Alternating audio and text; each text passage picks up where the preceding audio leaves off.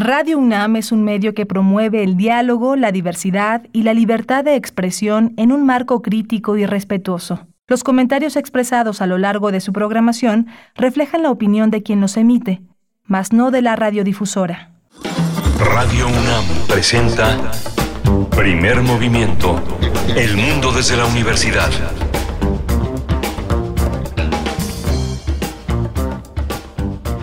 Muy buenos días, bienvenidos, bienvenidas. Esto es Primer Movimiento en una emisión del 2 de noviembre. Hoy es 2 de noviembre de 2022, un día festivo donde salen pues las calaveras y los sustos también a, eh, a la vuelta de la esquina. Hoy es miércoles 2 de noviembre. Les saluda Berenice Camacho en nombre de todo el equipo que hace este esfuerzo matutino en Radio Universidad, en Radio UNAM. Les saludamos en el 96.1 de la frecuencia modulada, el 860 de amplitud modulada y en la web en www.radio.unam mx En esta ocasión, que por ser un día feriado, un día festivo, eh, pues estaremos con una emisión grabada, contenidos que han ocurrido, charlas, pláticas que han ocurrido a lo largo de este pues año ya prácticamente que está pues al, momento de eh, pues de extinguirse este año 2022 y hemos tenido charlas muy interesantes que eh, les proponemos escuchar, reflexionar una vez más algunas recomendaciones literarias, eh, pues eventos importantes en el ámbito de la cultura, incluso como el fallecimiento del poeta David Huerta. Vamos a tener en esta ocasión pues esa mm, remembranza de distintos temas que han acontecido a lo largo de este año 2022. Por lo tanto, es un programa grabado que esperamos que ustedes disfruten, eh, que disfruten en la comodidad de pues de este día feriado, de este descanso. Les estamos acompañando también en redes sociales que aunque estamos nosotros igualmente descansando, pues les estamos eh, leyendo, les leemos en redes sociales. Si quieren enviar sus comentarios, bienvenidos, bienvenidos. Eh, cuéntenos cómo les ha ido en estos días de eh, fiesta de Día de Muertos. Si hay por ahí, pues si nos quieren enviar sus las fotografías de sus ofrendas, de sus altares de muertos, también desde ayer ya estamos pidiendo que, nos envíen un poquito, bueno, en realidad desde el lunes con pues esta festividad muy importante para la cultura mexicana, Día de Muertos. Y bueno, vamos a empezar en esta mañana. Hoy les proponemos para iniciar una recomendación literaria. Se trata de Berlín Atómico. Berlín Atómico, libro de Alessandro Triaca Sánchez. Es un mexicano que radica, bueno, en distintos lugares. En realidad tuvo un, buen tiempo en, España eh, y, y por supuesto también en Berlín. De lo que trata este este, este, libro. No es necesariamente autorreferencial, eh, autobiográfico, pues, eh, sino eh, una, una experiencia a manera de diario de viajes. Va a estar muy interesante, visto desde la pluma de un escritor, de un joven escritor mexicano como Alessandro Triaca Sánchez. Va a estar con nosotros en unos momentos más y después tendremos, como todos los miércoles, las fonografías de bolsillo con Pavel Granados, escritor y director de la Fonoteca Nacional, 42 años, 42 años sin Pepe Guizar, el pintor musical de México. Es la propuesta temática de Pavel Granados, que recuerden, eh, la tuvimos hace algunas semanas, semanas atrás, y que hoy la traemos de nuevo en esta mañana, en este día y esta emisión que es grabada. Seguramente lo van a disfrutar. Si lo escucharon aquella vez, hay mucho que anotar siempre con las participaciones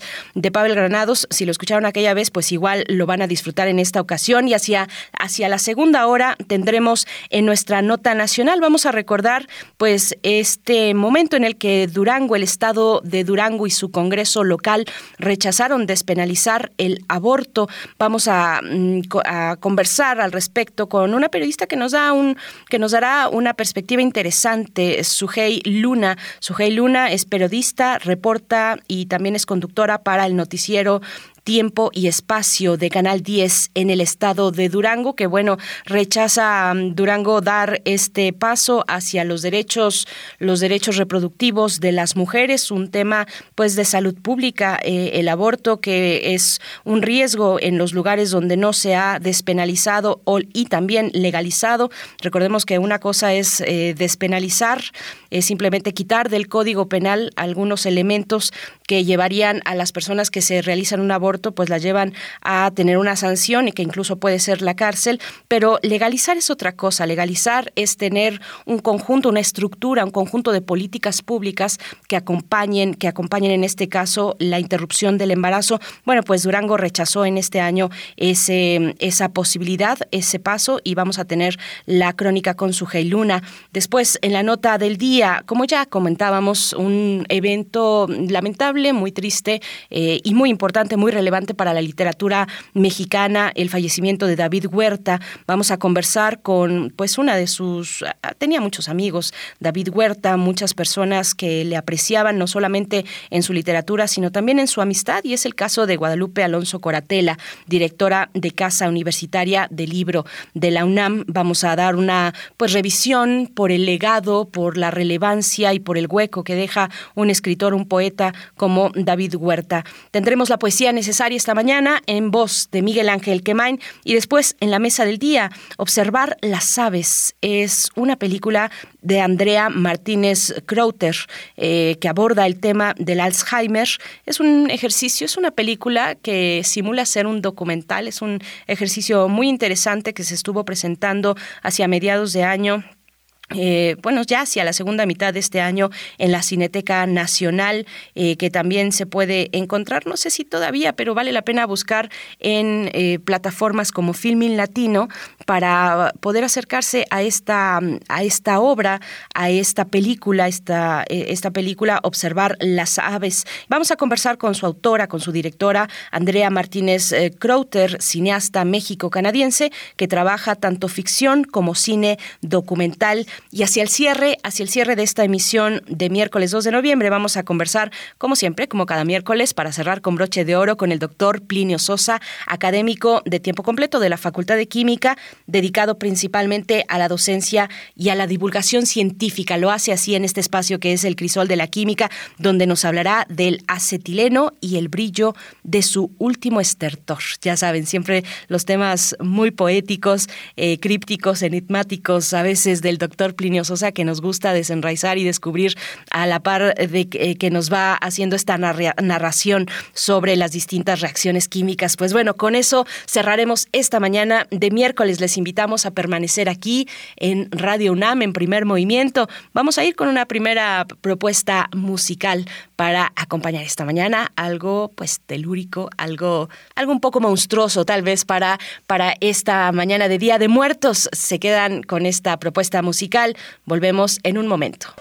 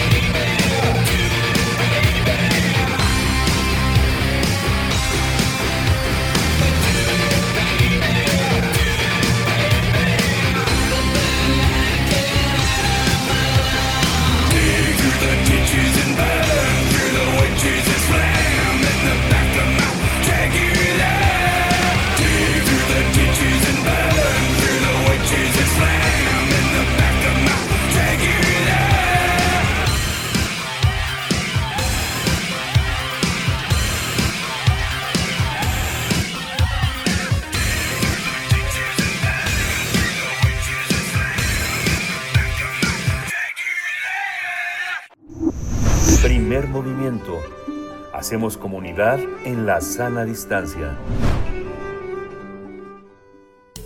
Toma nota y conoce nuestra recomendación literaria. Berlín Atómico es el título de la primera novela de Alessandro Triaca Sánchez, quien a través del humor ofrece una perspectiva divertida y fresca de los procesos artísticos de Cheche, un joven mexicano que viaja de San Petersburgo a Berlín en busca de su mejor amigo. Inmerso en la realidad berlinesa, Cheche experimenta vivencias y conoce personas, la mayoría de una generación cosmopolita pero culturalmente desenraizada. El objetivo del autor es establecer una complicidad estrecha con el lector a través de su convivencia cotidiana con un grupo de jóvenes artistas y extravagantes. Berlín Atómico cuenta con 165 páginas. Se trata del segundo título de Bookmate Originals, editorial que apuesta por autores e historias jóvenes. Tendremos una charla con el autor de Berlín Atómico, historia sobre un joven que decide vivir en la capital alemana. Para ello nos acompaña Alessandro Triaca Sánchez, escritor y autor del libro Berlín Atómico. Nos acompaña ya a través de la línea Alessandro Triaca Sánchez, escritor, autor de este libro. ¿Cómo estás, Alessandro? Bienvenido. Buenos días, buenas tardes también para ti. Eh, gracias por estar aquí en Primer Movimiento. ¿Cómo estás? Hola, buenos días. Muy bien, muchas gracias. Muy contento de, estar aquí con ustedes. Gracias por, por la invitación y por el tiempo. Gracias, Alessandro. A ti, pues cuéntanos, eh, abres, abres esta, este libro eh, con esta idea, alejarse hasta exprimir la distancia con dos manos, ¿no? Es, es llevar, eh, pienso yo, la distancia casi hasta sus últimas consecuencias, porque podría no haber un retorno. es, es, digamos, la idea mm, más o menos transversal que encontré en el libro, el desarraigo, la distancia, eh, ¿Es así? Cuéntanos, cuéntanos eh, cuáles son esas ideas eh, que permanecen a, lo largo de toda esta novela Berlín Atómico, Alessandro. Claro que sí, Berenice. Creo que le das a un punto muy importante porque en la novela me interesaba explorar dos, dos situaciones concretas. Uno, la de ser joven, es decir, la de estar todavía en una etapa vital donde uno es muy susceptible a, al entorno, a lo que te está ocurriendo. Y justo eso, eh, combinarlo con una situación de estar en un contexto muy ajeno, eh, en este caso en una ciudad extranjera. Y, bueno, creo que en, ese, en esa relación entre juventud y, estar en un contexto ajeno, eh, suceden cosas interesantes. me interesaba explorar temas en concreto como la amistad, entenderse a sí mismo a partir de esa, esa distancia, digamos, y, bueno, eh, más o menos por ahí, por ahí eh, tiro de la novela eh, para, ver, para ver a dónde me llevaba la, la historia de Cheche.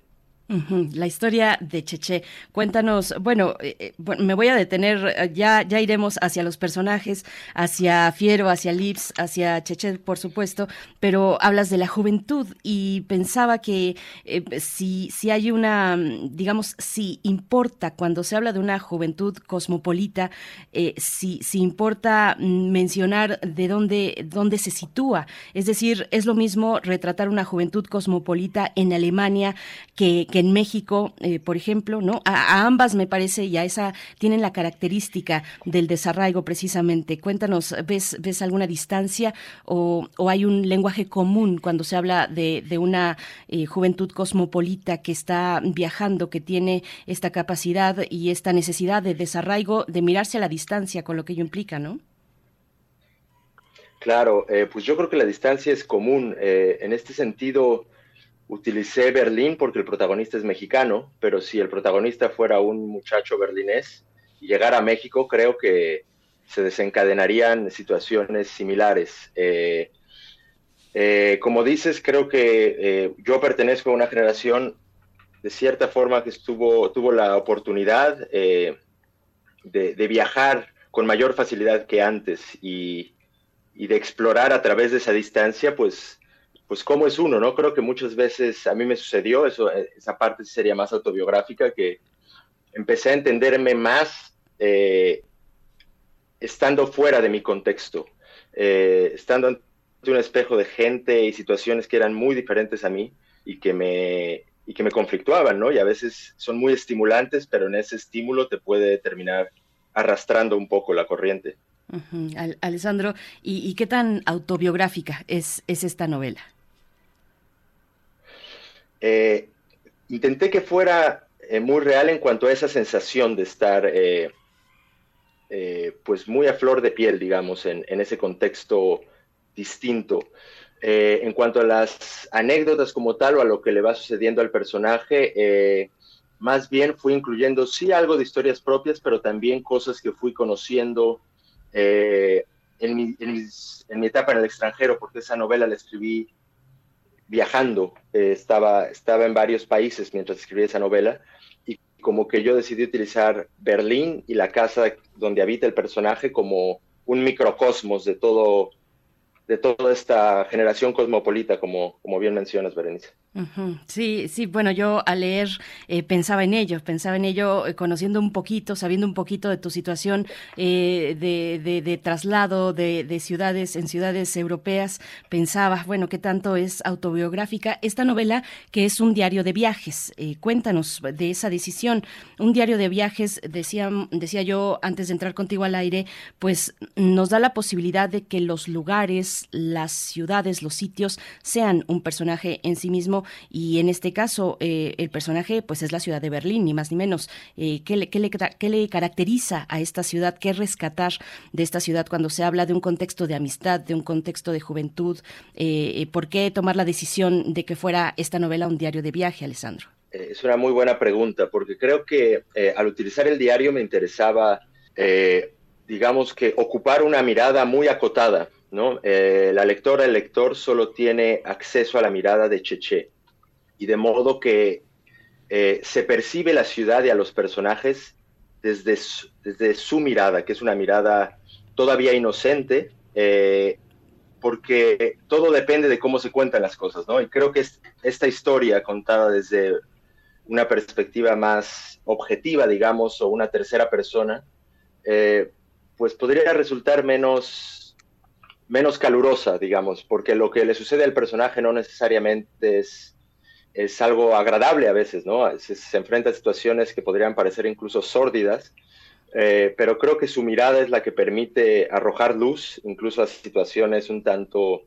eh, extravagantes. Entonces, al usar el diario, eh, quisiera fomentar que, que, los lectores estén muy próximos a Cheche, al personaje, y que sientan eh, de cierta forma su, desconcierto, eh, su, sorpresa y su forma de ir descubriendo esa ciudad que es Berlín, que es, que bueno, es una ciudad muy especial, ¿no? Porque creo que dentro de todas las grandes ciudades europeas, creo que sí es una de las ciudades más cosmopolitas, donde se mezcla una enorme eh, variedad de personas, de culturas, de bagajes, y todos tienen cabida de cierta forma. Hay una, es una ciudad muy, muy abierta o, muy indiferente incluso en ese sentido. Entonces me parecía que era un...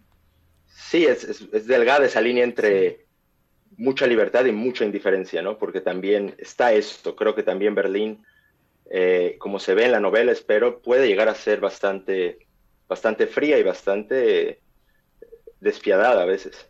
Sí, la indiferencia puede ser dura para, para un joven mexicano, ¿no? Donde culturalmente pues tenemos un arraigo social, una cierta confianza casi inmediata eh, con, con, con, los, con, otros mexicanos. Eh, cuéntanos un poco más de Cheche, de los personajes, de Fiero, que también es un personaje pues eh, un poco o un tanto inasible, difícil de, de, de, mantener en un lugar un poco esquivo también. cuéntanos de los personajes, Cheche, el protagonista, Fiero, que le acompaña, eh, bueno, le acompaña entre comillas, o al menos con quien mantiene esta relación de, amistad con Lips, también cuéntanos. Claro, pues mira, el protagonista Cheche eh, viaja a Berlín buscando a, alguien que intuimos que es una persona muy importante para él, ¿no? Un, digamos, un mejor amigo que es Fiero, que vive en Berlín. Eh, y como que en esa búsqueda Checheno no espera lo que va a encontrar ahí, como que pierde, pierde la noción de que está yendo a Berlín, ¿no? Él dice, yo voy, yo voy por fiero, no voy a Berlín. Pero lo que sucede es que más que estar buscando a, su gran amigo, creo que estaba buscando un poco esa nostalgia del pasado. Eh, y lo que sucede cuando llega a Berlín es que se da cuenta que las cosas han cambiado. No solo su amigo ha cambiado, sino él mismo ha cambiado, porque él también lleva un tiempo viviendo fuera, en, Rusia, en San Petersburgo.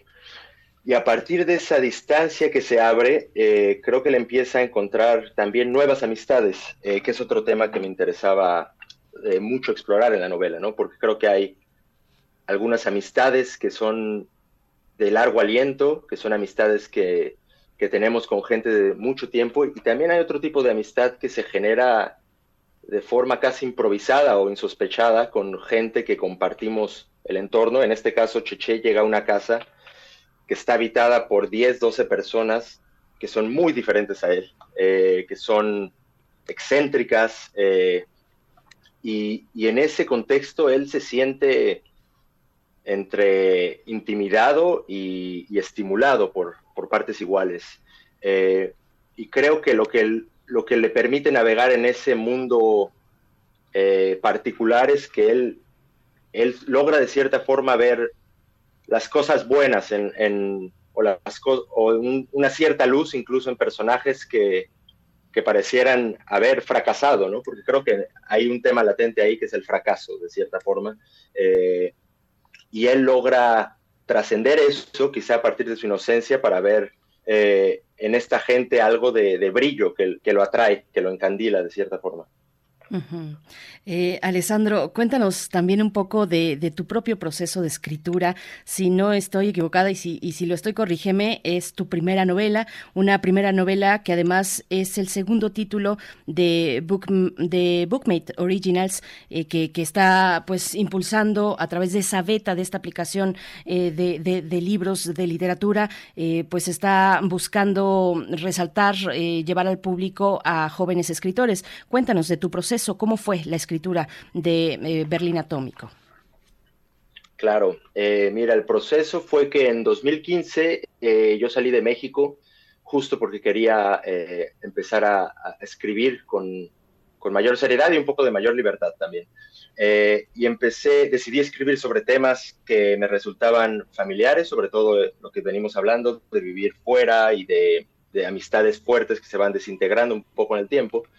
Eh, y mi proceso creativo fue bastante eh, tentativo o aproximativo, es decir, yo planteé esa situación y luego fui descubriendo hacia dónde iba, me fue tirando la novela, no, no es que yo tuviera eh, un punto final de entrada al que quisiera llegar.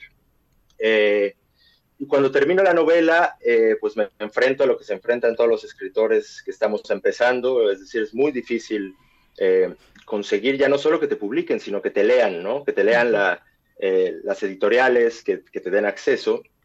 Eh, y un poco cuando ya casi había colgado la, toalla en cuanto a esta primera novela, eh, pues surgió la oportunidad de, enviar el, manuscrito a, la gente de, Bookmate Originals. como dices, Bookmate es una, una aplicación de, distribución, una plataforma de distribución editorial. Y más allá de, contar un catálogo de pues, las editoriales más, eh, más prestigiosas están también abriendo espacio para voces nuevas, voces diferentes como, como esta novela. Eh, creo que ahí hay un atractivo doble, tanto para mí como escritor que está comenzando, como para, como para los lectores. Para mí porque realmente es difícil que si mi libro eh, se imprime y aparece en las librerías tradicionales, es, es difícil pensar que alguien va a ir a comprar el libro sin conocerme, sin conocer lo que hago, ¿no? Eh, en cambio, con Bookmate no están comprando mi libro, ¿no? Lo que se paga es una membresía con lo que se da acceso a un catálogo amplísimo de, escritores ya consolidados, de editoriales importantes como, no sé, Anagrama, Sexto Piso, etcétera. Pero al mismo tiempo se les da acceso a, este tipo de literatura emergente y, eso permite que se acerquen a un libro como el mío sin tener que gastar más, ¿no? Simplemente por curiosidad pueden abrir el libro y si les gusta continuar leyendo. Y, eso para mí es una enorme oportunidad porque quizá me va a permitir llegar a, un público mayor, que honestamente es lo que más interesa. Uno se pasa tiempo escribiendo una novela y lo hace para conectar con, los lectores. Entonces creo que la oportunidad de Bookmate eh, eh, habla mucho de, la literatura actual también, cómo, cómo se cómo se aproxima la literatura eh, en este tiempo de, pantallas. Así es, sí, y bueno, y, te interesa mucho por lo, por lo que veo, por lo que viene el libro, porque le dedicas una, nota a, las y los lectores de este libro. Te interesa tender eh, puentes con tus lectores. Eh, vas a ¿cómo, ha sido recibido primero por el por el público español y bajo estas condiciones que nos estás comentando de, formatos distintos nuevos formatos para acercar la literatura a los públicos eh, eh, bajo esas condiciones hay posibilidad de, moverte por ejemplo a México para hacer una presentación para conversar con el público con tus lectores mexicanos cómo cómo está esta parte tu relación con los lectores cómo ha sido recibida por el público español y si hay pues eso es esa posibilidad de venir a México y presentarlo acá? Eh, pues mira, eh, la, reacción del público va a empezar, digamos, en tiempo presente porque hoy se lanza formalmente la novela. Mm. Eh, entonces, pues obviamente estoy muy emocionado en ese, en ese aspecto. en cuanto a la posibilidad de ir a México a presentar la novela, pues sería un sueño. Estamos sondeando con Bookmate la posibilidad de, de hacerlo próximamente porque obviamente para mí eh, creo que todo proceso creativo solo se completa cuando estás, está el, otro lado, ¿no? Están en este caso los lectores y, y pues eh, me, me, interesaría muchísimo poder entrar en, en, comunicación con, con, la gente que se siente atraída por estos temas y por esta, este tipo de literatura. Eh, de hecho, déjame aprovechar, Berenice, para, para, decirle a la gente que si quieren acceder a, a Bookmate y probar el catálogo, no solo, no solo mi novela, sino todo este catálogo de, eh, de libros, eh, pueden, tengo un código promocional para quien quiera eh, probar la plataforma. el código promocional es Berlín Atómico y pueden acceder a él con bookmate.com, como B-O-O-K-M-A-T-E.com, guion promo code, y ahí lo pueden poner este este código para que vean, eh, para que accedan gratuitamente a, la novela y, a un catálogo muy grande de, libros, eh, por si le puede interesar al, al auditorio. Seguramente sí, eh, Alessandro. Fíjate, a mí me sorprendió mucho eh, al, acercarme a tu novela a través de esta plataforma, pues eso, que se abre con esa, con ese código promocional, se abre todo un catálogo que ya tendré después tiempo de, revisar y que podamos también para el público pues comentar qué es lo que estamos encontrando en ese catálogo, pero en ese catálogo se incluye tu novela Berlín Atómico y está muy interesante. No tenía idea de que, de que eso, eh, de que eso estaba ocurriendo con la plataforma de, de Eh, pues, está, interesante, está interesante. Eh, Alessandro, cuéntanos también hacia el final del libro.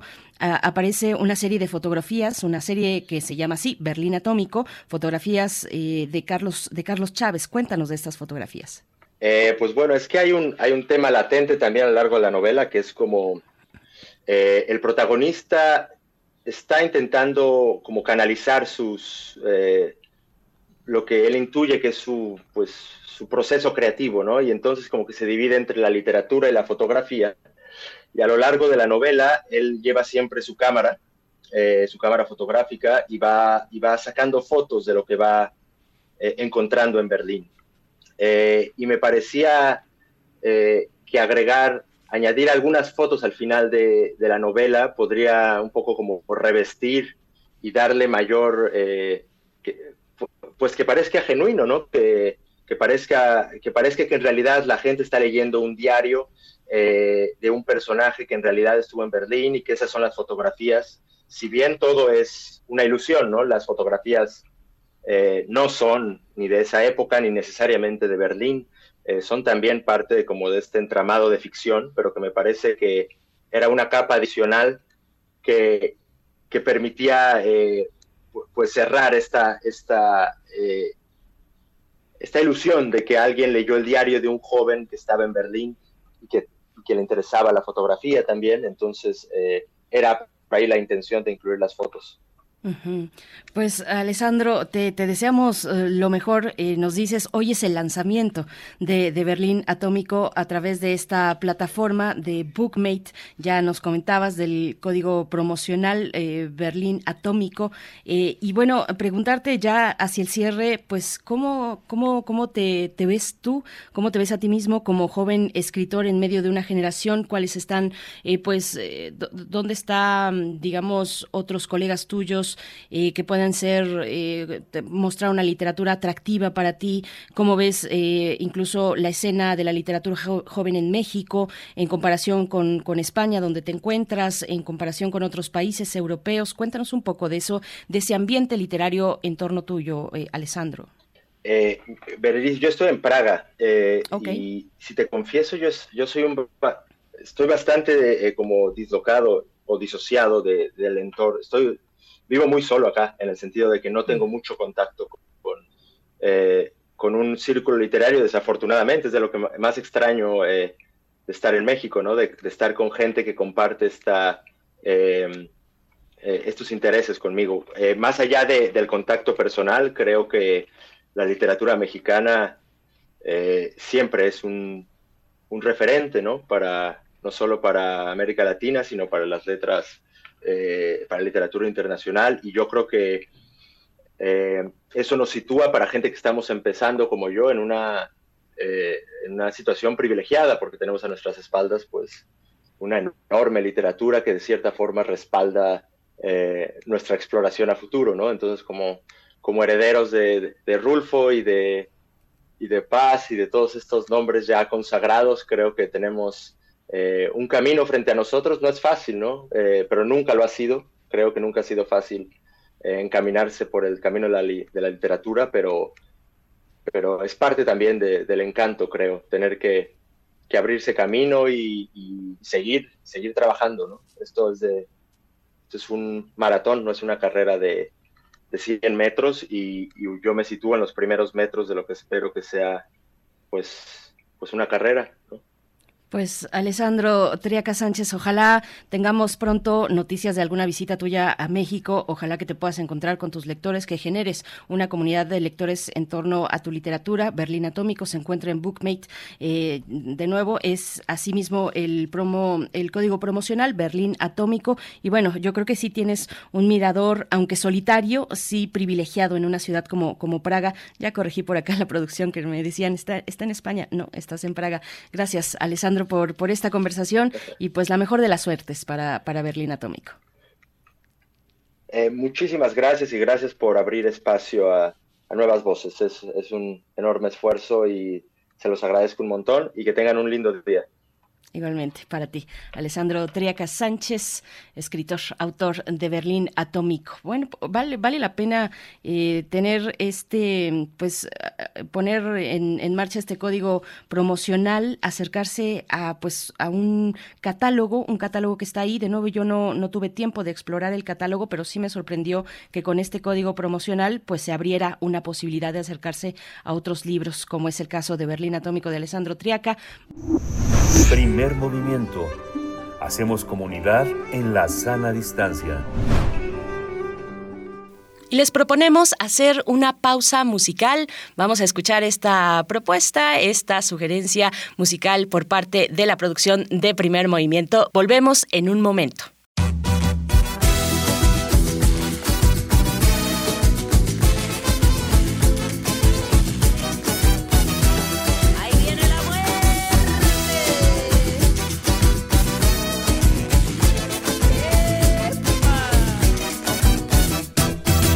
Estaba sentada la parca, fumándose de su tabaco. Con los santos se discutía quién se echaba su último trago. Con los santos se discutía quién se echaba su último trago. Se fue a su chile como que vas del camino.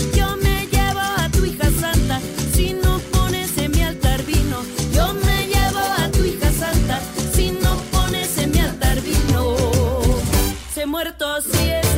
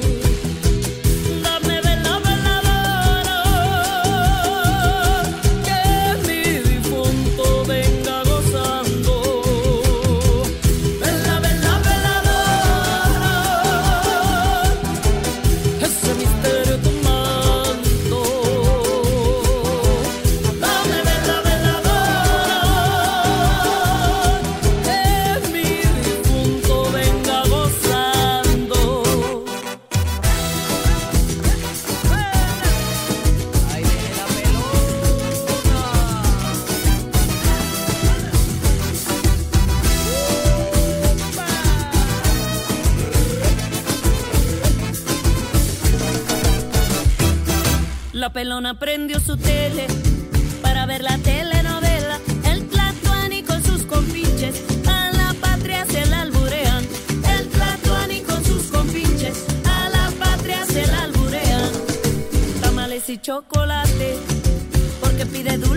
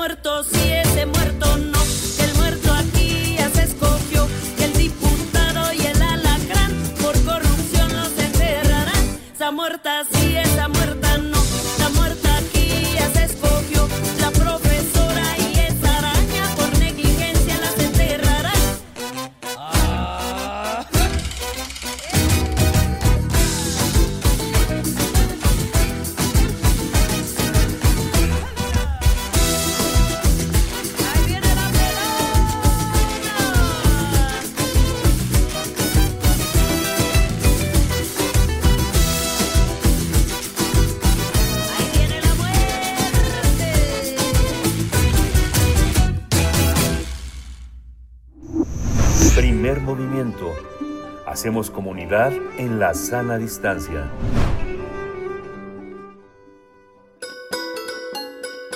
Fonografías de bolsillo.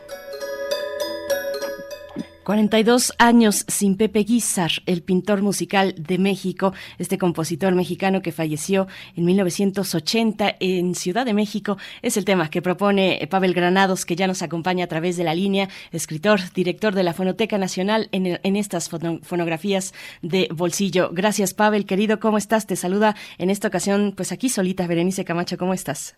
que te tocó estar solita, Veré, hoy. Me tocó estar solita, esperemos que Miguel Ángel, eh, pues con suerte, se reincorpore mañana, pero es que nos está pegando este clima en la garganta, eh, querido Pavel, ¿cómo Ah, te va a ti? Pues sí, sí está un poquito gris, ¿verdad? El, todo, todo el clima, pero mira, para, para contrastar lo gris del, del, del ambiente, pues estos colores del pintor musical de México, ¿no? Maravilloso, querido Pavel, que ya nos has eh, platicado eh, sobre Pepe Guizar aquí en este espacio. Eh, cuéntanos, se cumple eh, pues el aniversario número 42, eh, murió en 1980. 1980, bueno, ya hace ya muchos años.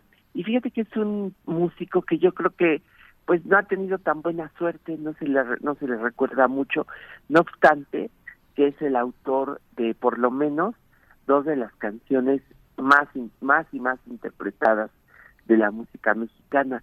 El bolero Sin ti, que debe tener una historia que yo desafortunadamente no conozco, que debe ser muy interesante, y la canción Guadalajara, que yo creo que muy pocas canciones se tocan tanto como la canción Guadalajara, bueno, es el emblema de la ciudad.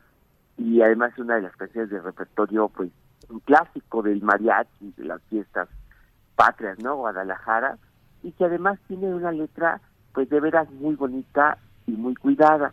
Entonces, pues ahí está este personaje que yo no lo quise dejar pasar hoy porque fue un, fue un universitario, estuvo fue eh, estuvo estudió en, derecho y además eh, fue un destacado alumno de la Escuela Nacional Preparatoria de los tiempos en que estudió ahí pues este eh, Rubén Bonifaz Nuño de los tiempos en que estudió Ricardo Garibay en que estudió Miguel Alemán. Era de esos tiempos. Fue eh, alumno en la preparatoria de el maestro Erasmo Castellanos Quinto.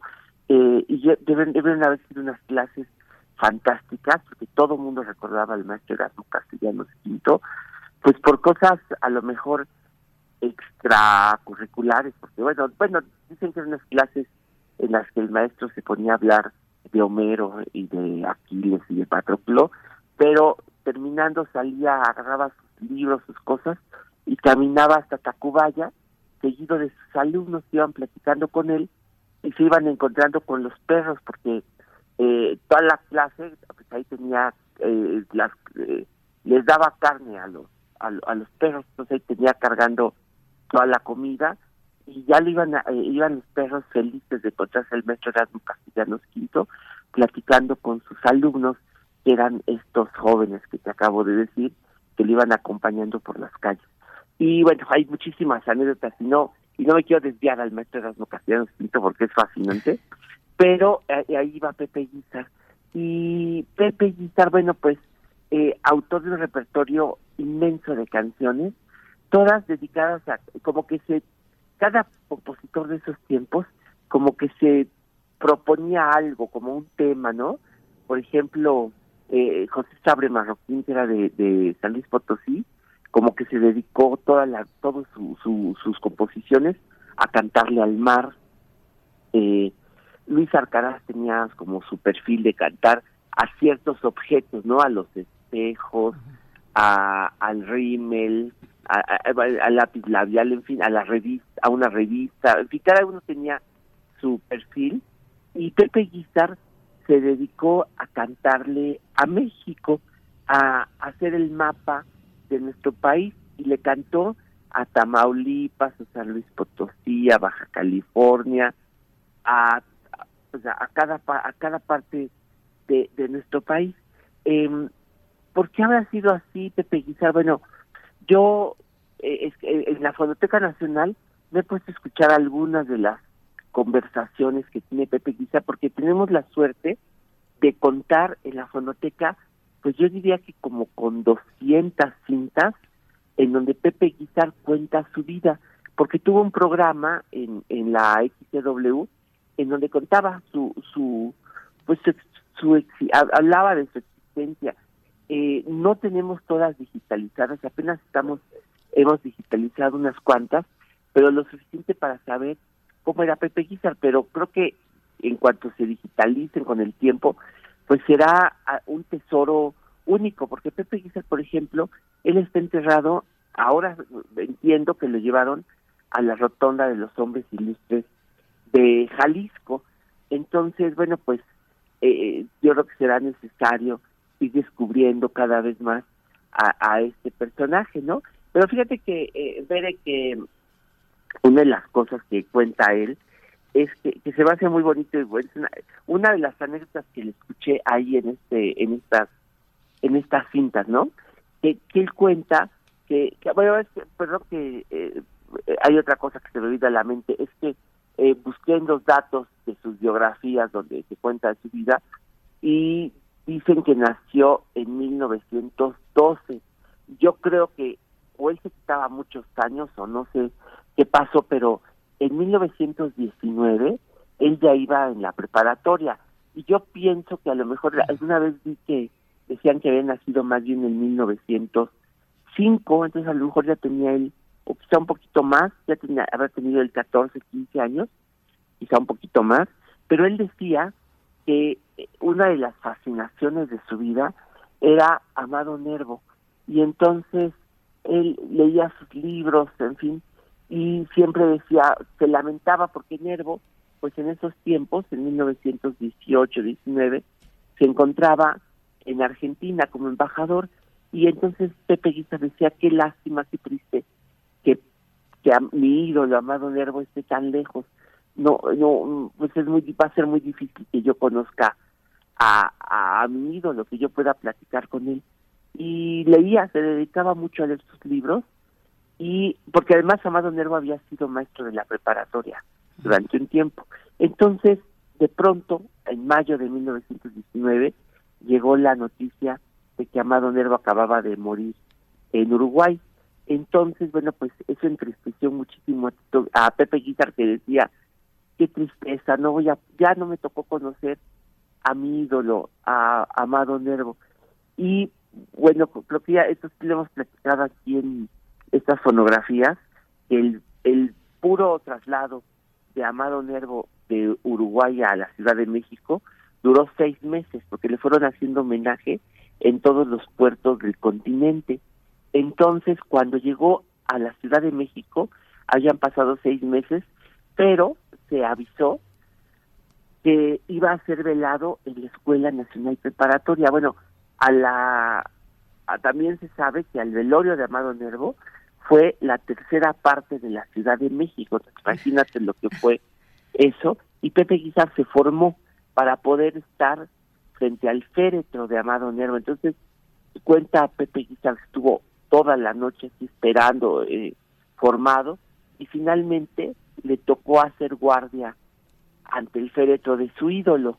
Entonces tocó el féretro y él cuenta en su en, la, en las en estas pláticas cuenta él que tocó el féretro y que se conmovió tanto que él decidió, bueno, abrazaba su mano y que en la noche, por ejemplo, estaba y se acordaba que había tocado el féretro de Amado Nervo, besaba su mano y la abrazaba. Y con, pero además yo pienso, bueno, que de algún modo eso lo marcó tanto que de plano él se dedicó a cantar a México, pero con unas letras tan cuidadas, tan bien hechas, que eran una especie de tributo al poeta Amado Nervo. La canción Guadalajara está llena de recovecos literarios, de referencias, pero no nada más esas, sino muchas, todas sus canciones tienen algo de, de trabajo literario, ¿no? Fue tan famoso que Agustín Gara le dijo un día, sabes Pepe, tú ya no compongas nada más, ya con esta canción con Guadalajara no tienes ni para qué componer nunca otra canción. Y sin embargo, se dedicó a, a pues a documentarse, a buscar algo de cada lugar de México. Mira, por ejemplo, le hizo a Tamaulipas, y a Tamaulipas le hizo una canción increíble, Tamaulipeco se llama. En fin, pero mira, la canción que traje hoy para compartir con pues con nuestros con, eh, eh, eh radioescuchas, con nuestros amigos del primer movimiento, es una canción que compuso él en 1937, que se llama ¿A poco no? Y aunque es una canción que ya nadie conoce, a mí me gusta muchísimo, hay en la Ciudad de México ah, pues en, eh, en la calle de República de Cuba, un foro que se llama el Foro A Poco No, que es chiquito, pero es un foro teatral que está atrás del Teatro de la Ciudad, porque esta, esta canción la canta Esperanza Iris y la canción A Poco No, el Teatro de la Ciudad lo construyó Esperanza Iris. Y tiene por la parte de atrás del, del, del Teatro de la Ciudad hay un pequeño foro, tiene ahí una placa se llama El Foro A Poco No, porque esta canción de Pepe Guizar, pues la inmortalizó Esperanza Iris, así que, bueno, pues esa, también fíjate, es una referencia a la Ciudad de México. Es una grabación de 1938 con la orquesta de Max Urban, que era el músico del cine mexicano de los años 30. Eso es lo que traje para compartirles una canción de veras muy bonita. Pues con ella nos quedamos, querido Pavel, eh, ya con el tiempo encima, tiempo justo para, para escuchar esta propuesta, eh, a poco no, a cargo de Esperanza Iris. Te, te, agradecemos, nos encontramos en ocho días contigo y acérquense a las redes sociales de la Fonoteca Nacional porque hay eventos interesantes. Ya no nos da tiempo, pero está una, hay una conversación, una conferencia sobre Concha Michel, eh, una mujer ah, compositora mexicana muy interesante. Pero ¿te parece si todavía tenemos tiempo la próxima semana lo podemos mencionar? Claro que sí. Muy bien, muchas gracias, Pavel Granados. Nos quedamos con esto y después nos iremos al corte.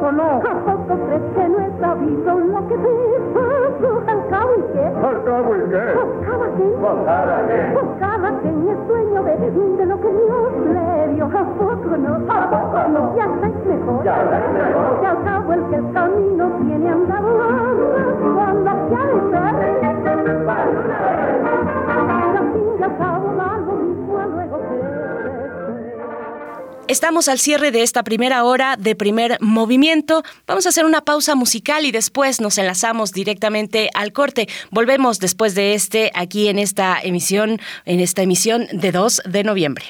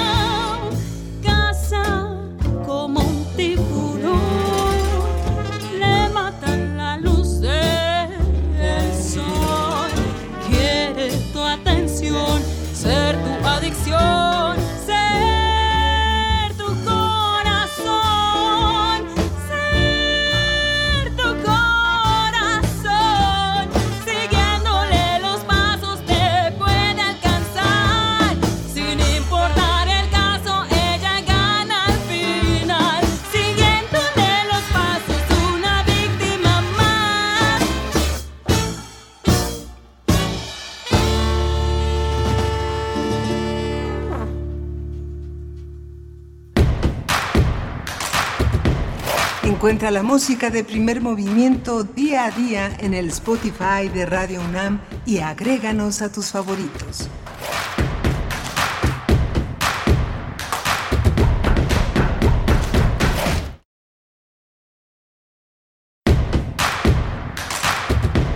Queremos escucharte. Llámanos al 55 36 43 39 y al 55 36 89 89. Primer movimiento. Hacemos comunidad.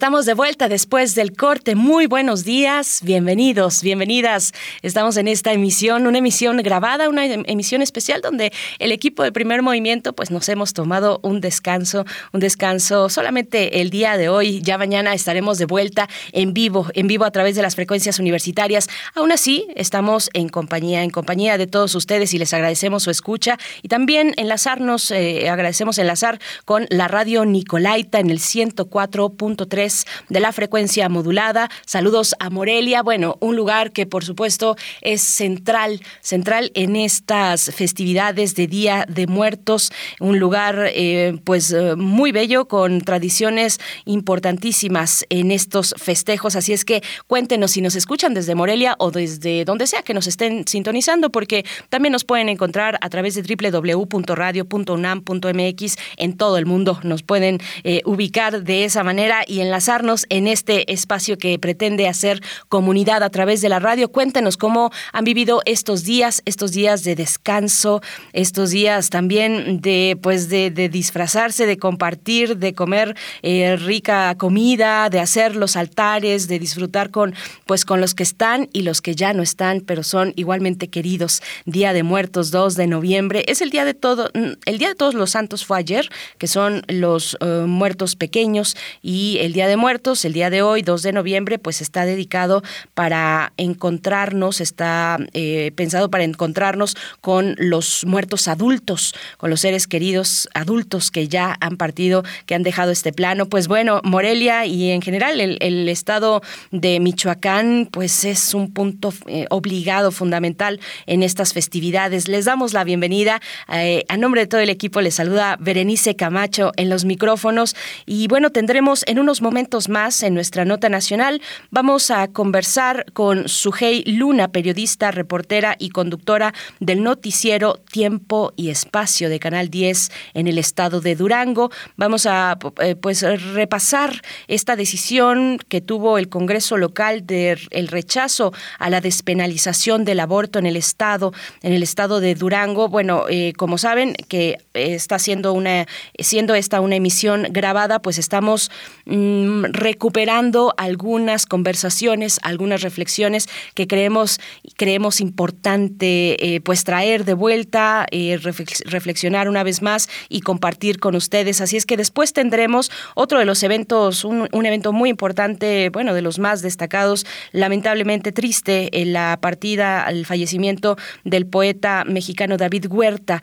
Vamos a hablar al respecto de su legado literario con Guadalupe Alonso Coratela directora de Casa Universitaria del Libro de la UNAM. Y desde muy temprano les pues hacíamos la invitación de que nos envíen a través de nuestras redes sociales algunas fotografías de la comida, de los alimentos propios de esta, de esta festividad de Día de Muertos, de esta conmemoración. Si nos quieren enviar también sus ofrendas, sus ofrendas en casa o alguna ofrenda que les haya llamado la atención, las de, pues en, los museos, en los distintos museos que se ponen, eh, pues eh, eh, que, se disponen a realizar una ofrenda, pues destaca el Museo Anahuacali, por ejemplo, pero bueno, hay una gran diversidad para nutrirnos de la belleza estética que trae consigo las fiestas de Día de Muertos. Bueno, pues ahí está esta, mm, en los contenidos para esta hora. Les leemos en redes sociales arroba PMovimiento en Twitter, primer Movimiento UNAM en Facebook. Vamos, vamos con nuestra nota nacional. Nota nacional. El pasado miércoles 28 de septiembre, en el marco del Día de Acción Global para el Acceso al Aborto Legal y Seguro, el Congreso de Durango votó en contra de un dictamen que buscaba despenalizar el aborto en el Estado. La decisión se tomó con 15 votos en contra, 6 a favor y 2 abstenciones. La medida buscaba modificar varios artículos del Código Penal de Durango para despenalizar el aborto y desde hace un año había sido presentada por varios colectivos, así como por la diputada morenista Marisol Carrillo. En el texto se solicitaba que el aborto se despenalizara hasta la semana 12 de gestación y destacaba que un sinnúmero de mujeres mueren de manera prematura por la práctica clandestina de los procedimientos de interrupción del embarazo. No obstante, legisladores del Partido Acción Nacional y del Partido Revolucionario Institucional votaron en contra, argumentando que buscan proteger el derecho a la vida. Luego de rechazar el dictamen, colectivos realizaron diversas pintas alrededor del Congreso en protesta por la decisión de los diputados locales. Cabe destacar que a la fecha solo nueve entidades han despenalizado el aborto en México. Estos son la Ciudad de México, Hidalgo, Veracruz, Oaxaca, Guerrero, Colima, Sinaloa, Baja California y Baja California Sur. Tendremos a continuación una charla sobre la negativa del legislativo en Durango para despenalizar el aborto. Nos acompaña Sujei Luna, periodista, reportera y conductora del noticiero Tiempo y Espacio de Canal 10 en Durango. Sujei Luna, bienvenida, buenos días. Hola, ¿qué tal? Muchas gracias. Saludo con gusto a su auditorio, a sus radioescuchas. Berenice Camacho, un gusto saludarte. Miguel Ángel Quemain también. Muy buenos días, los saludo desde Durango. Y pues sí, eh, realmente eh, este rechazo de los diputados locales acá en Durango hacia la iniciativa de la despenalización del aborto es algo que ya veíamos venir.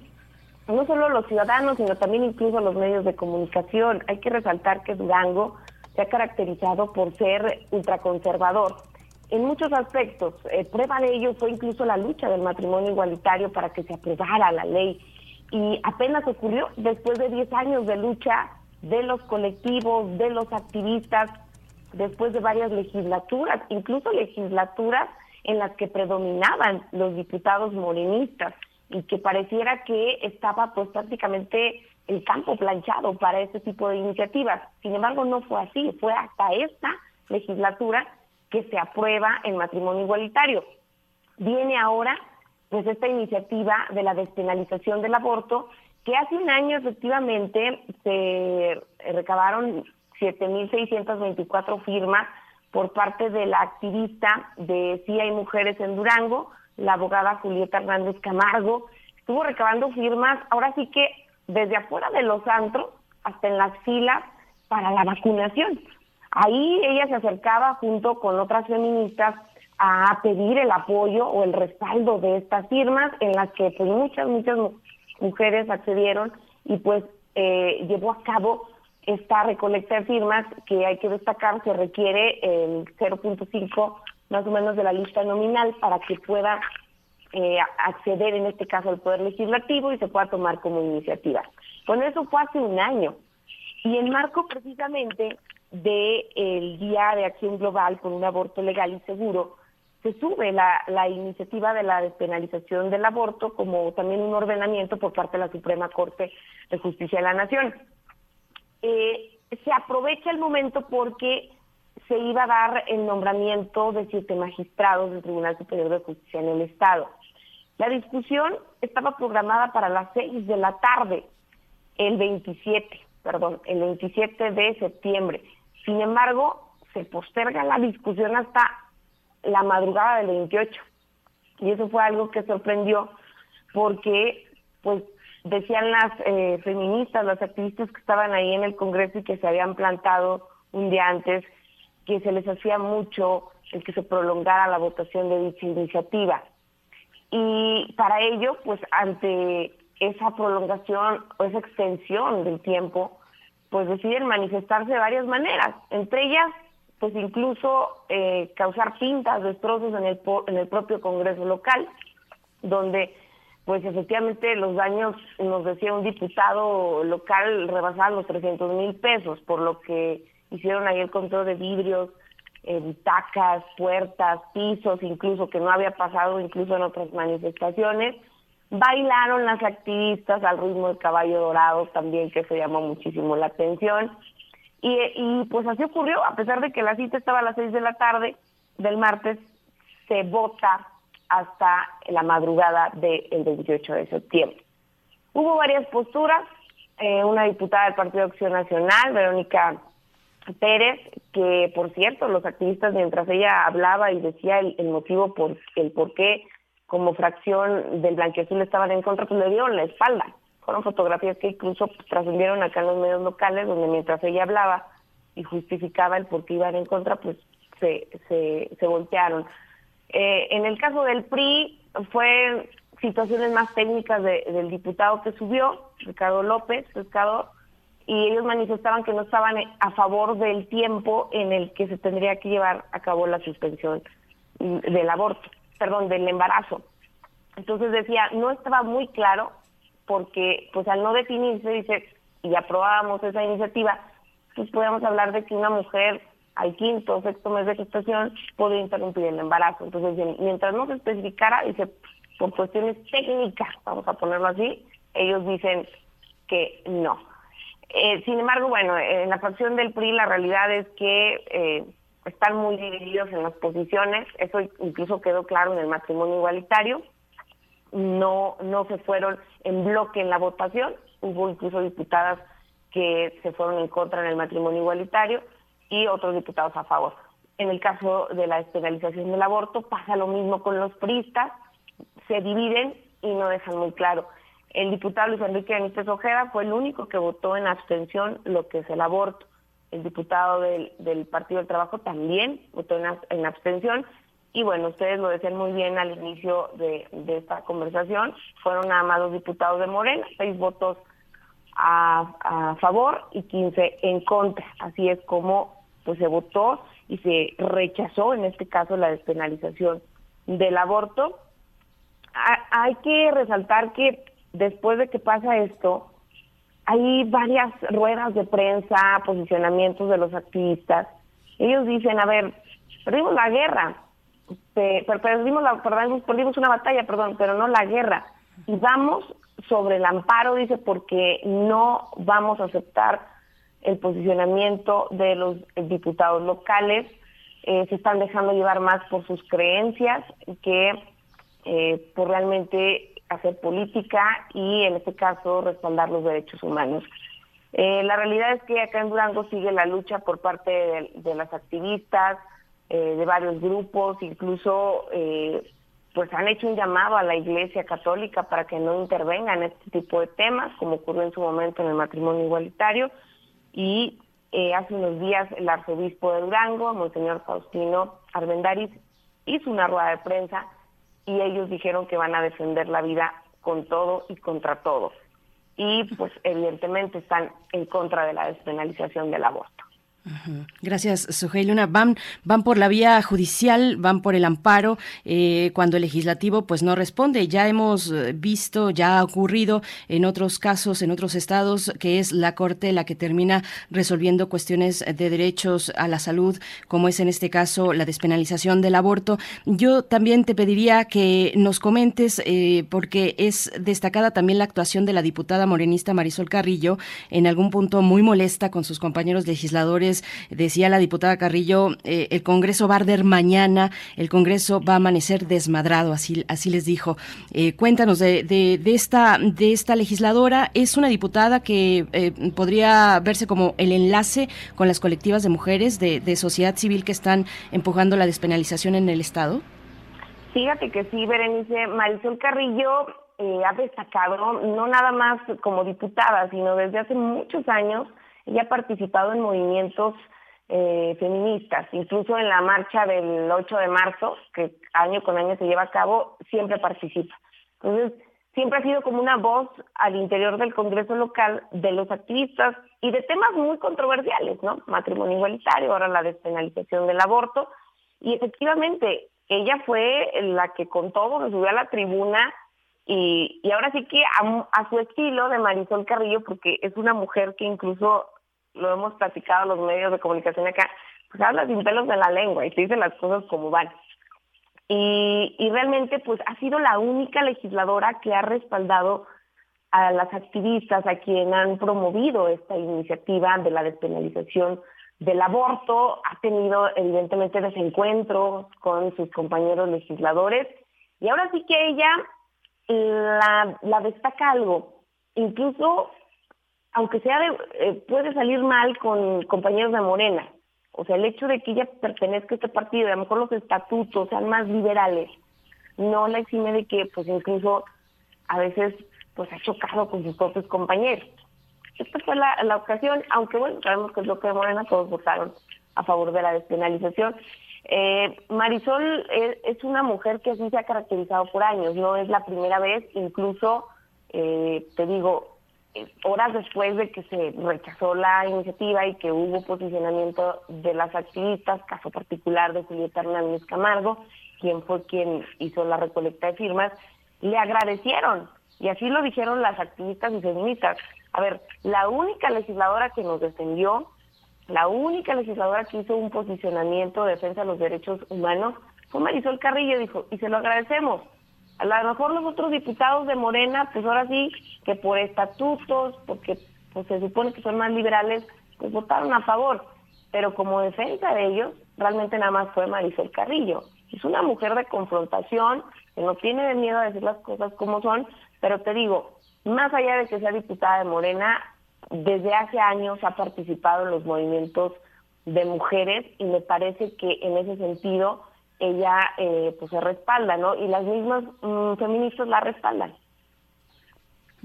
Hay una, hay una también una situación eh, estadística de las mujeres en Durango muy adversa, muy adversa porque se registran aproximadamente cuatro denuncias diarias por acoso, hostigamiento, violación, violencia.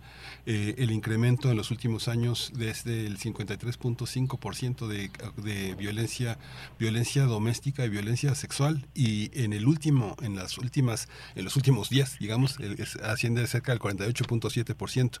Además, otras prerrogativas como es la la, la, este, todos los errores obstétricos, la muerte, todo el observatorio de muerte materna ha detectado en Durango como uno de los peores estados en esa, en esa observación, una cantidad enorme de muertes ligadas al alumbramiento que tienen que ver con esta incompetencia de los ministerios públicos para autorizar eh, la interrupción del embarazo en, en, las cuestiones que tienen que ver con daños a la salud de la madre. ¿Es así? ¿Es así, este, eh, Sujei? Eh, Miguel Ángel, muy acertados sus comentarios, las estadísticas que presentas. Sí, efectivamente, Durango atraviesa por una crisis de violencia familiar como nunca antes. De cada 10 hogares, en 7 hay violencia física, psicológica o sexual. Se nos incrementaron en los últimos meses los feminicidios, un 58%, llevamos 13. Muertes maternas, llevamos arriba de 10 muertes maternas. Eh, que se han reportado. E incluso, eh, sumando a, los comentarios que haces ahorita, incluso en cifras, te comento que una de las preguntas que yo le hacía a Julieta Hernández Camargo, digo, ¿por qué van por la despenalización del aborto? A ver, yo, entiendo que la sociedad va evolucionando, eh, que otros estados, nueve ya, ya se aprobó, pero ¿cuál es el objetivo realmente de la lucha de ustedes? Me decía Julieta, a ver, yo como abogada He atendido muchos casos, y he visto muchos casos de mujeres que han perdido la vida en la práctica de abortos clandestinos. Eh, dice, porque aunque existe una norma, que es la NOM 46, eh, 046 si no me equivoco, para que se practique el aborto a aquellas mujeres que han sido violadas, eh, no, en Durango no se lleva a cabo, porque los médicos no quieren. Y ahí entra lo de la objeción de conciencia. Hay médicos que dicen, no, yo no te lo practico. Entonces se iban aquí a Torreón, Coahuila, que de la ciudad de Durango está a dos horas, para hacerse el aborto legal, digamos, justificándose a través del Ministerio Público que la jovencita eh, pues fue violada, ¿no? Ya sea por un familiar o u, otro sujeto. Eh, pero desde hasta para eso batallamos, decía, he acompañado a muchas mujeres a que les practiquen el aborto eh, que han sido abusadas y no se los realizan caso del Hospital Materno Infantil, aquí en Durango, que es donde se atienden los embarazos. Entonces dice, pues realmente eh, lo que queremos es evitar la muerte de mujeres, porque al final ellas van a ir a buscar en otros lugares que se los practiquen. Y ese es el fondo de la lucha de las activistas en Durango. Eso es lo que ellas buscan. Eh, les contaba yo también hace unos momentos, el diputado Ricardo López Pescador, priista, por cierto, en una entrevista que yo le realizaba, le digo, pues, ¿por qué se opusieron? Eh, ¿Por qué no? Y decía él, a ver, estamos abiertos a hacer adecuaciones, eh, pero no quedó claro eh, algunos términos en la iniciativa, dice, y uno de ellos fue que no se especificaba antes de interrupción.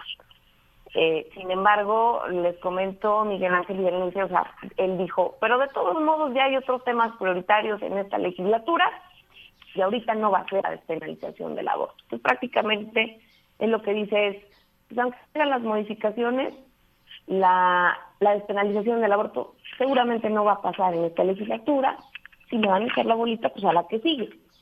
Eh, esto obviamente se da en un contexto, como bien lo dices Miguel Ángel, de violencia hacia la mujer aquí en Durango. La violencia sexual, sobre todo, se ha incrementado de manera preocupante en los hogares. La pandemia fue un factor y, por otra parte, la realidad de la eh, justicia en Durango es muy burocrática para las mujeres. Tenemos un centro de justicia para las mujeres, pero eh, yo en algún momento que tuve un encuentro con ministerios públicos, yo les decía, a ver, ¿por qué si tenemos un centro de justicia para las mujeres no avanzan los casos?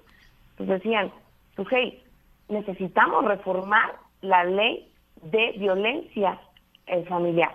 ¿Por qué? Dice, porque aquí literal trabajamos con lo que tenemos y nos referimos a que o la mujer tiene que llegar muy, muy golpeada o casi muriéndose para que nosotros podamos proceder contra el victimario y se pueda, en este caso, catalogar el delito como intento de feminicidio. Que la verdad es que no está, no está penada la violencia familiar en Durango, o las penas que se ponen son mínimas. Y les explico, hay antecedentes de casos, por ejemplo, eh, de mujeres que a lo mejor fueron heridas con arma blanca en medio de una situación de violencia familiar. O sea, la pena es de cinco años, pero no llega. O sea, ya entre la discusión de abogados y todo el proceso que se lleva legal, no, no, no se aplica. Tendrías que llevarla a intento de feminicidio, que bueno, eso en Durango, sé que decirlo, está peinado hasta con 70 años de cárcel, pero es muy raro que haya pasado eso. Entonces, también tienen ahí una asignatura pendiente los diputados locales con la situación de violencia hacia la mujer y reformar las leyes. Sujei, bueno, varias preguntas. ¿Cuáles son las acciones que toma a su cargo también el gobierno del estado, el gobernador del estado, eh, Esteban Villegas Villarreal? Bueno, es un gobernador que va que va llegando prácticamente, pero hay eh, cómo cómo lo cómo se ve, por ejemplo, desde las propuestas que se se virtieron en, en la campaña, qué es lo que se espera de este periodo a, a, cargo de este gobernador, el gobernador del partido, bueno, es de coalición quedó por ahí, ay, ayúdame por ahí, el partido el PRI, ¿no? PAN PRI eh, PRD. Si ellos llegaron en alianza, es un eh, perfil priista meramente porque salió de, del Partido Revolucionario Institucional. Sin embargo, bueno, pues llegó como gobernador en una alianza con el Partido Acción Nacional y también el PRD. Eh, fíjate que eh, el doctor Sam Villegas Villarreal en su, en su campaña, eh, antes de ser votado, promovió sí mucho el respaldo hacia las mujeres, incluso promovió la famosa tarjeta madre. Tú recordarás, Berenice, que en su momento tuvimos un enlace y hablamos de esta tarjeta, donde iba a haber apoyo psicológico, eh, acompañamiento incluso a las mujeres violentadas, varios beneficios. Evidentemente, pues viene llegando, todavía no se concretan alguna de, de propuestas o compromisos que hizo el gobernador. Eh, ha sido respetuoso y en el caso, si nos vamos a la despenalización del aborto, bueno, no ha habido posicionamiento de él, eh, pero marcó un precedente y te explico, por ejemplo, en cuál, en el matrimonio igualitario. Prácticamente les adelanta la chamba a los legisladores cuando él eh, envía un decreto para que en las oficialías no se discrimine a los ciudadanos y los casen. Es decir, sea hombre o mujer, o dos hombres o dos mujeres, puedan casarse. Se publica en el diario oficial y es como avanzarles el trabajo a los legisladores con la votación del matrimonio igualitario. Es decir, el gobernador le está diciendo al duranguense, independientemente de tu orientación sexual, tú vas a llegar a una oficialía y no tiene por qué discriminarte y te puedes casar. Entonces, pues habla de un gobernador que pues está iniciando con el respaldo hacia los derechos humanos, ¿no? Así se ve. En la despenalización del aborto no, ha visto, no, no hemos visto una postura, digo, pues es que se da prácticamente a los días del matrimonio igualitario, sin embargo, en este caso, en este caso o en este tema del matrimonio que ha sido tan controversial en Durango, pues marcó un precedente, ¿no? Eh, con los diputados, después de que eh, estaban pues prácticamente sesión tras sesión postergando tratar el tema del matrimonio. Ahora con la despenalización, seguramente, porque es el caso particular de Durango, van a tener que hacer, cabildeos, foros, eh, la sociedad incluso pues que participe, ¿no? Porque tienes que escuchar a varios sectores. Como Durango, ahora sí que en Durango todos nos conocemos, Berenice, seguramente van por aquella vía, porque no es la primera vez que se hacen temas tan controversiales y que como sociedad nos divide. Seguramente van a apostarle a los foros, a los encuentros y a escuchar a varios sectores, entre ellos pues la propia iglesia, que bien o mal hay quienes dicen que no se mete, otros que sí, pero siempre terminan consultando.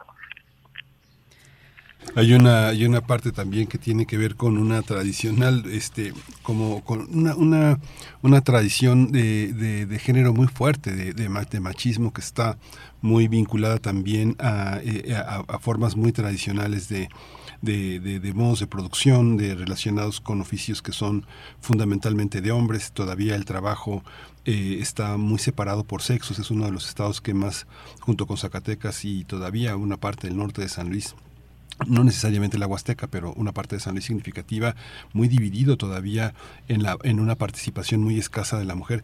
Yo, yo tenía, yo tenía alguna, alguna estadística en la que eh, cerca del 75% de las mujeres que dan a luz no tienen, no tienen medios propios de subsistencia, solamente un pequeño porcentaje tiene un ingreso propio, cerca del 15% de las personas que dan a luz lo tiene.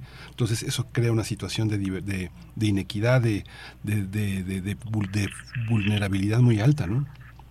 Sí, claro, Miguel Ángel. La verdad es que en Durango ha sido una lucha contracorriente de las mujeres, incluso pues ocupar espacios públicos, ¿no? Eh, ahora porque la ley lo permite y se han hecho reformas en cuanto a la equidad. Eh, por, ejemplo, así de lo que de lo que tú puedes decir recientemente, por primera vez hay un gabinete eh, estatal donde hay una equidad de género. O sea, vemos más mujeres participando en la vida pública. En el caso de los medios de comunicación, te puedo decir que también ha habido un avance importante. Las mujeres que estamos en la titularidad de espacios también, fue una lucha de años, incluso, pues lamento decirlo, pero eh, se encuentra la voluntad de compañeros que no te dejaban avanzar. El reto ahorita en Durango, reconocido por la Secretaría de Trabajo y Previsión Social, son los ingresos. En Durango las mujeres siguen ganando 20% menos que los hombres y hacen el mismo trabajo o a veces más. No es que la mujer acá en Durango quiera hacer más, sino simplemente que se den las mismas oportunidades y eso incluye el propio ingreso. Pero así pasa, vas a una empresa y estaba en tal departamento un hombre y a lo mejor ahora entra una mujer, inmediatamente el, el, ingreso. En lo que es la vida pública, tengo entendido que sí se han armonizado los ingresos y ya no pasa como antes, pero es una es una lucha eh, incluso en, el que pues, tienes que lidiar con el propio hostigamiento laboral, el acoso laboral porque es diferente, eh, y aparte pues el acoso sexual, ¿no? O sea, que a veces también ocurre en los centros de trabajo. Entonces imagínate, desigualdad de ingresos, desigualdad incluso en, en los puestos, porque a veces no te los dan porque eres mujer. Incluso tu servidora, yo pasé por eso y la otra es, o sea, tener que lidiar todavía con un ambiente tóxico en el que hay acoso sexual, o sea, porque sí ocurre. Pero pues no pasa nada porque en Durango se tiene una baja cultura de denuncia y minimizas ese tipo de cuestiones y dices, híjole, ¿cómo denuncio el acoso laboral o el acoso sexual o el hostigamiento? O sea, lo minimizas y entonces ya van cuando ocurrió algo muy grave como de un ataque físico, por ejemplo, que llegas a esos niveles, porque ni siquiera el psicológico se denuncia. Eso, eh, quienes lo hemos vivido, sabemos que te lleva a unos niveles de estrés y ansiedad críticos. Entonces, me parece que eh, los nuevos gobiernos tienen un reto y un área de oportunidad en, la, en, en, esa cuestión y en las mujeres, de hacerlas partícipes, de decir, a ver, cuáles son tus necesidades y qué vamos a hacer al respecto, porque efectivamente se ha avanzado, sí, pero no hemos llegado a ese equilibrio que quisiéramos en Durango. Pues Sujei Luna, veremos cómo camina la cuestión en el Estado o fuera de él, cómo se presenta el amparo y si esto llegará en algún momento a la Suprema Corte, como el caso, como lo hizo el caso de Coahuila. Te agradecemos, eh, como siempre, estar en este espacio, en esta participación. Sujei Luna, periodista, reportera, conductora del noticiero Tiempo y Espacio de Canal 10 allá en Durango. Muchas gracias, Sujei. Gracias, Berenice Camacho. También gracias a Miguel Ángel Quemain. Un placer, como siempre, haberme enlazado desde Durango y estamos al habla, si me lo permite. Gracias, Por supuesto. Gracias, saludos hasta allá, hasta Durango. Pues bueno, este tema y esta cuestión que mencionabas, la dependencia económica, que se puede traducir en algún punto y de hecho lo hace en violencia económica y no es un tema menor cuando, como mencionas Miguel Ángel, el 15%, bueno, el 75% de las mujeres eh, que han dado a luz pues no tienen, no cuentan con medios propios de subsistencia. Bueno, es un tema al que legisladores y legisladoras no, no pueden darle carpetazo, no pueden decir pues hay que se vaya para la siguiente legislatura es un tema de atender muy importante, importante para, para cualquier sociedad y en este caso para la de Durango. Primer movimiento. Hacemos comunidad en la sana distancia. Y les proponemos hacer una pausa musical. Vamos a escuchar esta propuesta, esta sugerencia musical por parte de la producción de Primer Movimiento. Volvemos en un momento.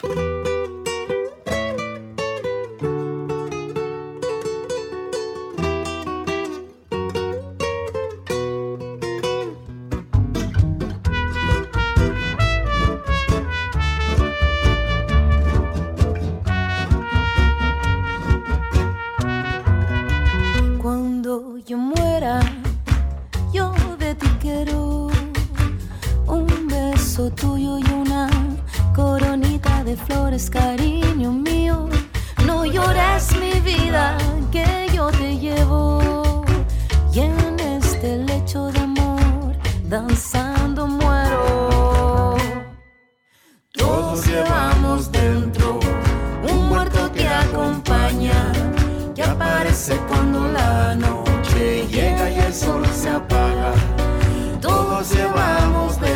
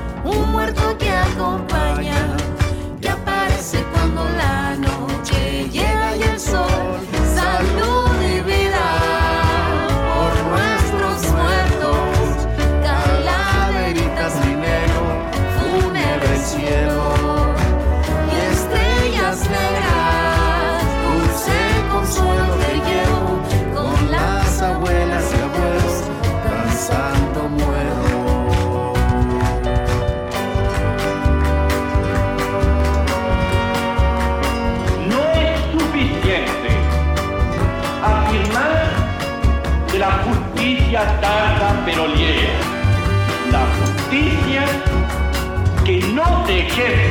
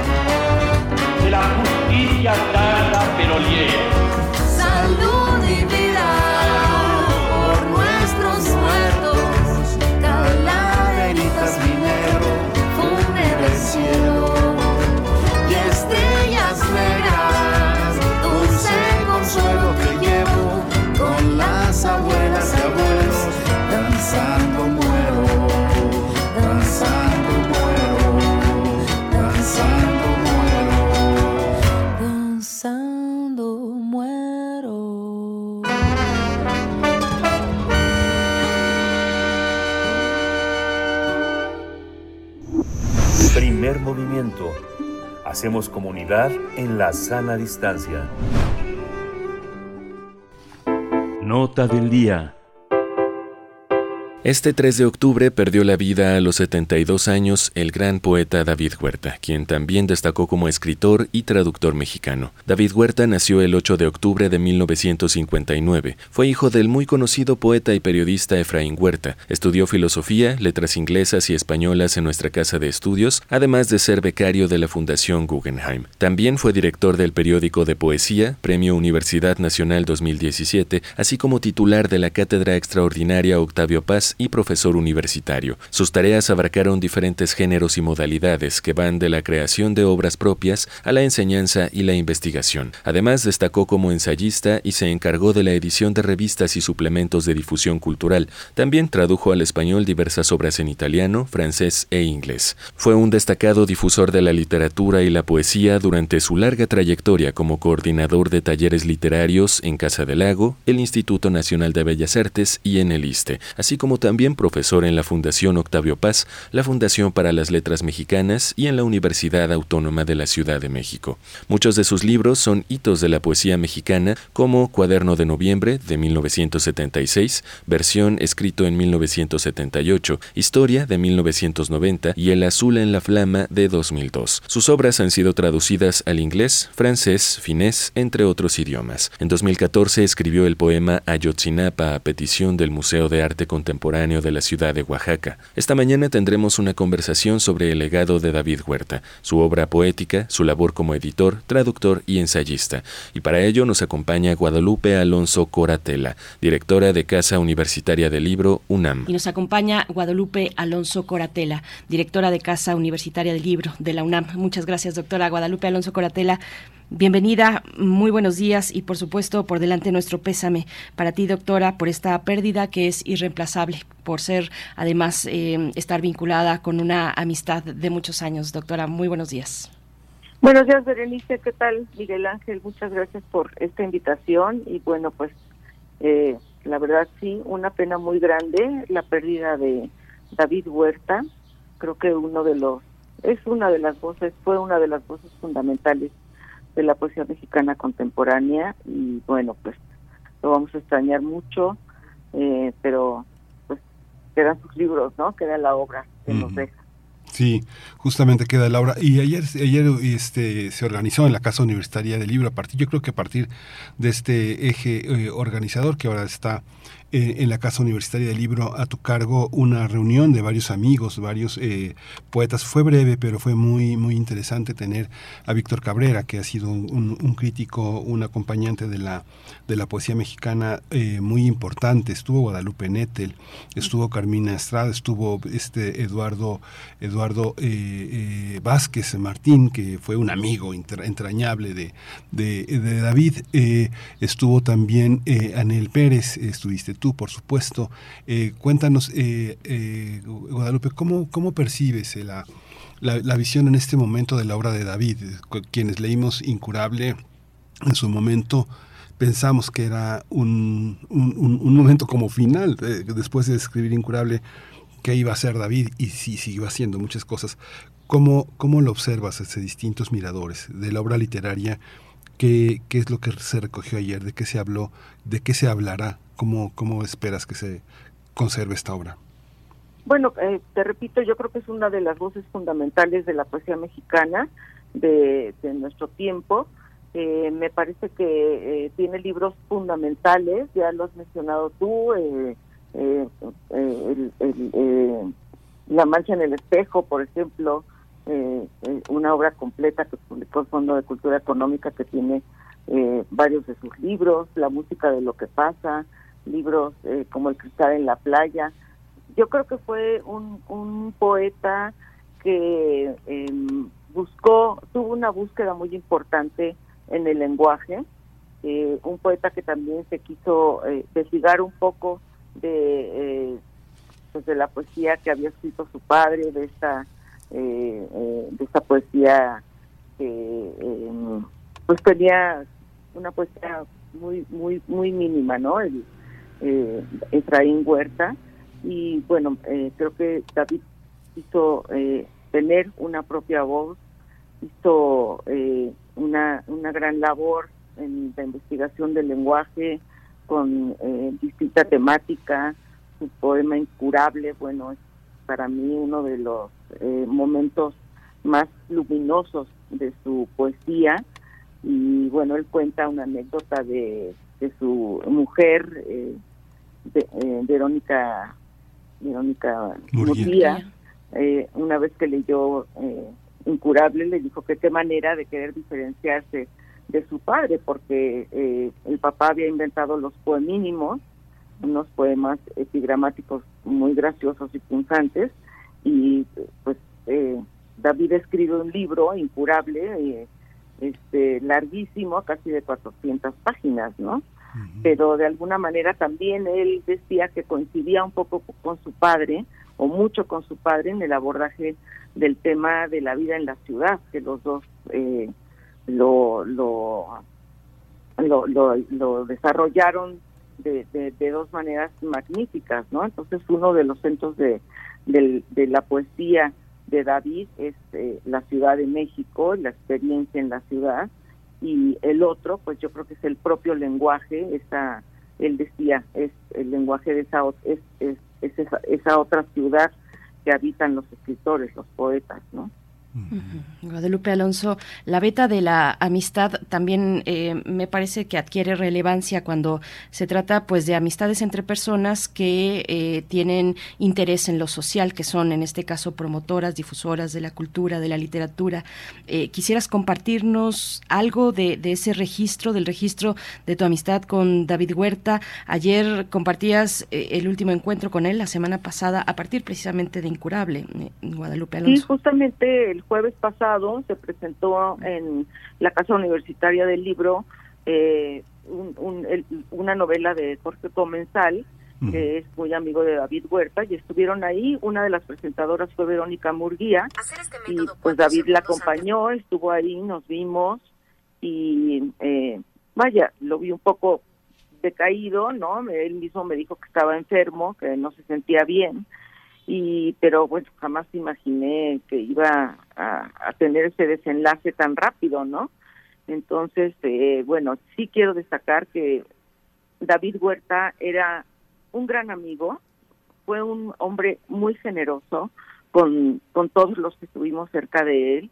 un hombre generoso de muchas maneras no siempre siempre tenía a la mano un libro eh, un apunte que regalar él estaba eh, editando cosas con el taller de Marín Pescador en este en esta eh, colección que se llamaba Cuadernos del Armadillo y siempre traía en la bolsa algún este algún impreso no de algún poema de él o de Gerardo Denis que regalaba. Fue un hombre también eh, que le gustaba mucho la conversación sobre literatura. Entonces en ese sentido pues eh, era una amistad muy enriquecedora. Eh, conversar con él siempre tenía, eh, eh, siempre aprendías algo, ¿no? Siempre era muy, muy enriquecedor. Y por otro lado, pues yo admiraba mucho esta parte de David que tenía que ver ya más allá de, de su labor como poeta, su labor como intelectual, porque pues siempre fue un hombre tiempo, siempre fue un hombre con una visión muy aguda y muy crítica de la realidad que estábamos viviendo. Ahí tenemos el poema que escribió sobre Ayotzinapa, que acaban de mencionar ustedes, pero bueno, su columna periodística también decía mucho de su pensamiento y de la manera como él estaba mirando eh, la realidad, ¿no? Entonces creo que eso es muy importante.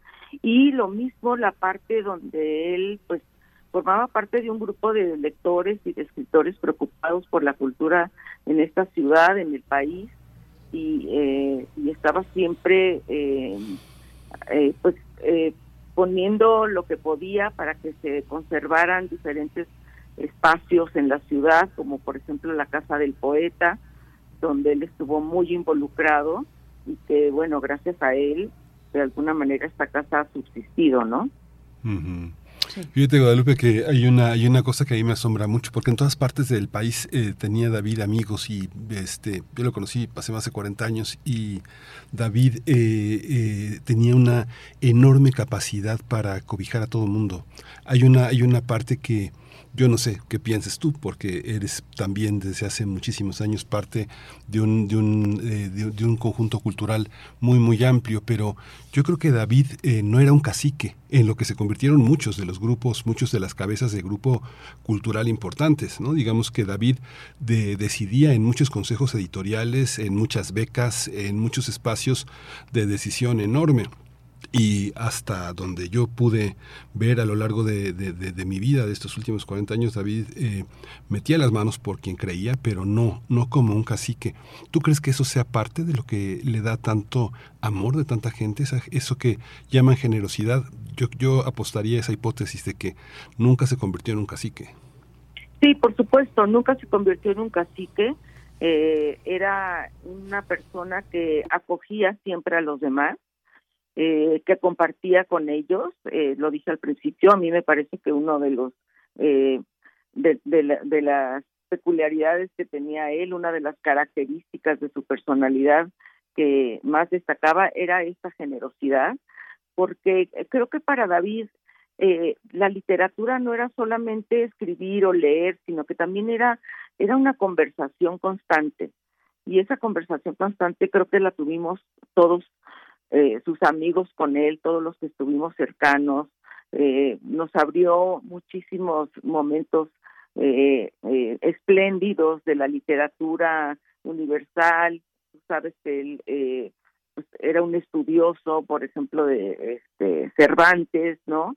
Entonces hablaba del Quijote con gran desenvoltura y y tenía pues todos estos giros de, eh, de, la, de la lengua muy muy este eh, siempre siempre preparados para el buen humor que, que lo que también este e, era un era un era un hombre eh, muy de mucho de muy buen humor de mucho sentido del humor no entonces creo que sí él para él la conversación literaria descubrir a los amigos, conversar con ellos, eh, era muy importante. Lo mismo que eh, su cercanía con las nuevas generaciones, ¿no? Él ha sido, fue y siempre estuvo metido en eso, fue un maestro de muchas generaciones eh, en la UNAM, en la Universidad de la Ciudad de México, tú sabes que dirigió muchos talleres, por ejemplo los talleres en la Casa del Lago,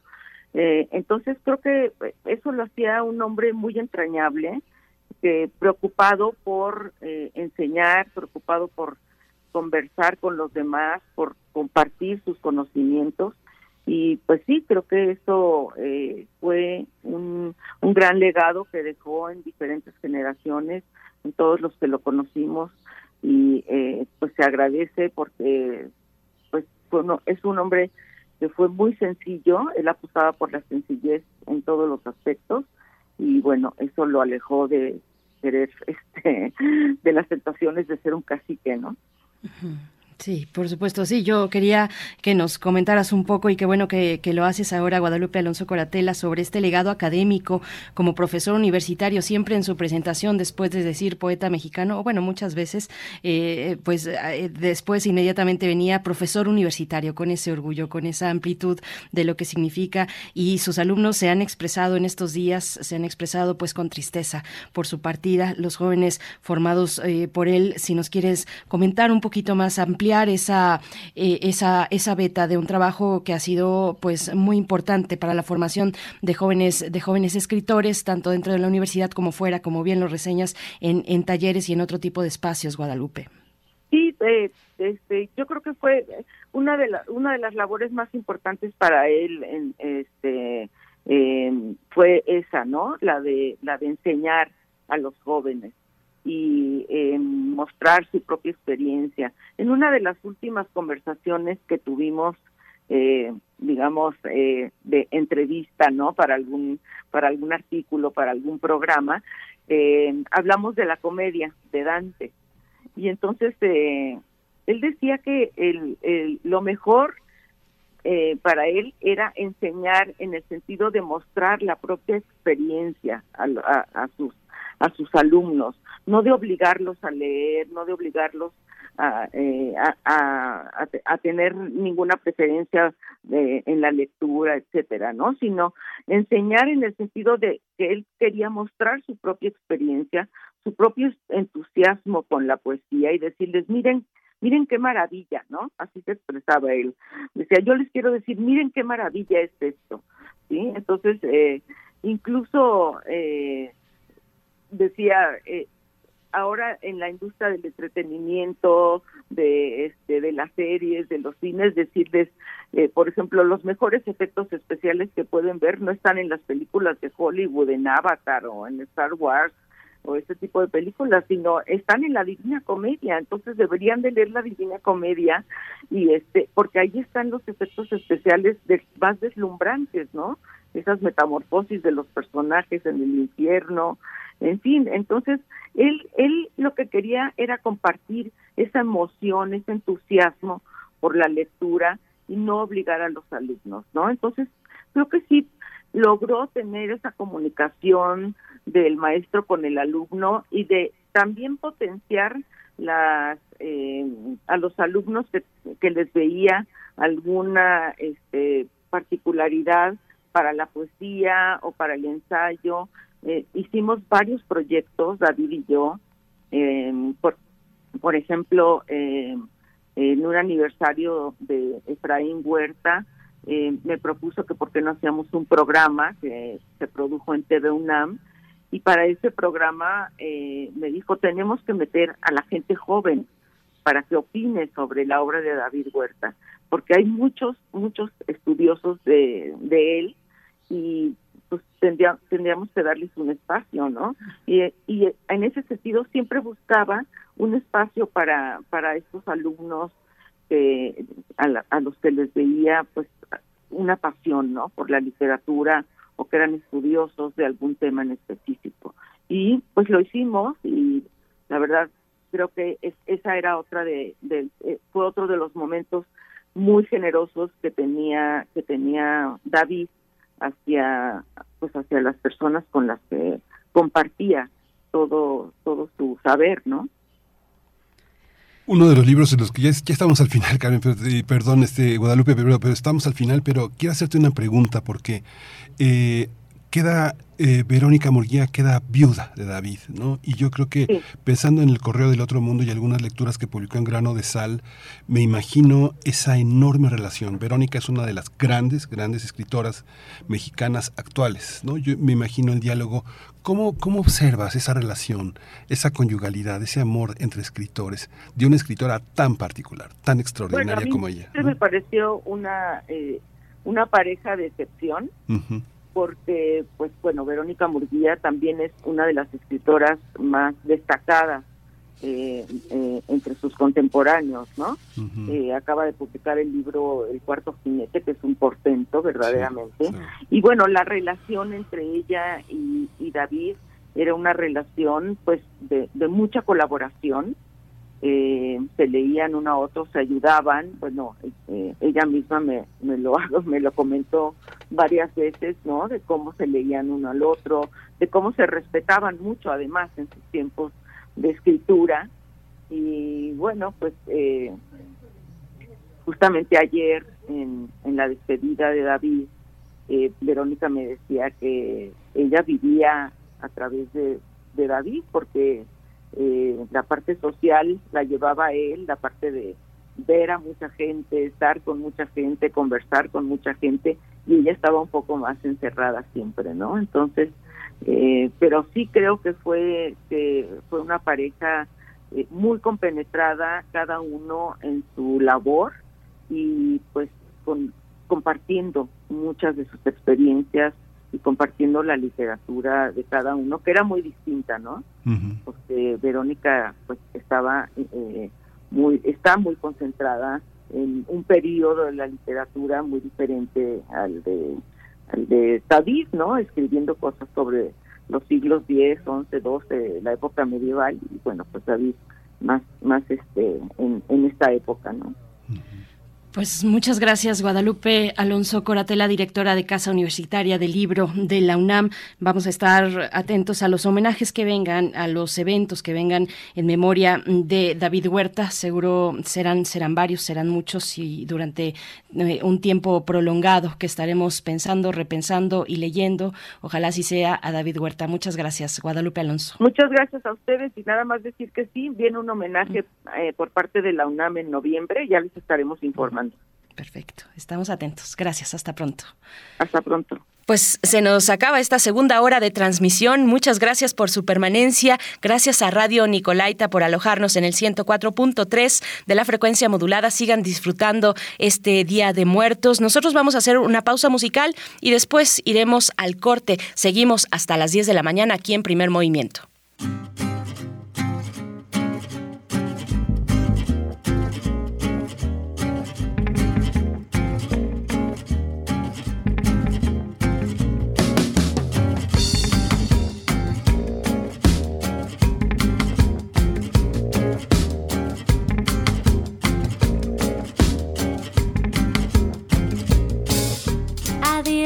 Adiós, adiós.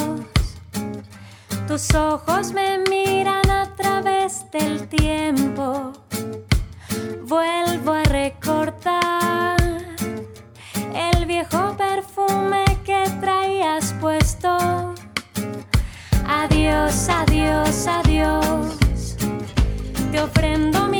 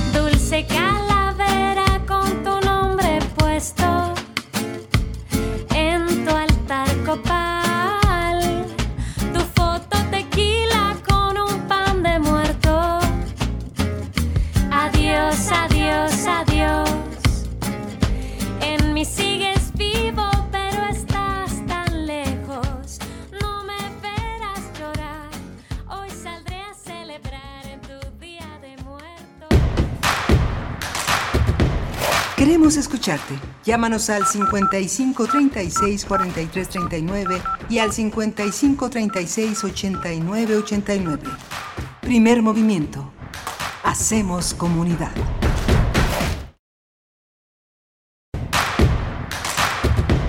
Encuentra la música de primer movimiento día a día en el Spotify de Radio UNAM y agréganos a tus favoritos.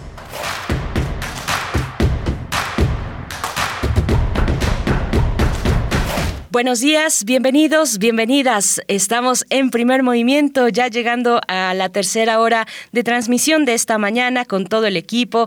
Rodrigo Aguilar en la producción ejecutiva, Violeta Berber en la asistencia de producción, eh, con más distancia, bueno, Tamara Quirós eh, en las redes sociales, que aunque hoy es un día festivo, es un día feriado, un día de descanso y que todo el equipo de primer movimiento también nos hemos tomado un breve respiro para disfrutar de estas fiestas de Día de Muertos. Bueno, aún así siempre estamos pendientes, atentos a lo que ustedes comentan en redes sociales, incluso fuera del horario de este programa, pues siempre estamos atendiendo, eh, leyendo sus comentarios. Así es que sí, eh, escríbanos, cuéntenos cómo va la mañana de descanso, cómo va eh, pues la, fiesta, la fiesta de Día de Muertos, el día de ayer, primero de noviembre, el Día de Todos los Santos, hoy propiamente Día de Muertos, 2 de noviembre. Les acompañamos y les saluda Berenice Camacho, en nombre de todo, todo este equipo. Vamos a tener en unos momentos más, no crean que Miguel Ángel eh, se nos escabulló por ahí, no, no, no, a cargo de él estará la poesía necesaria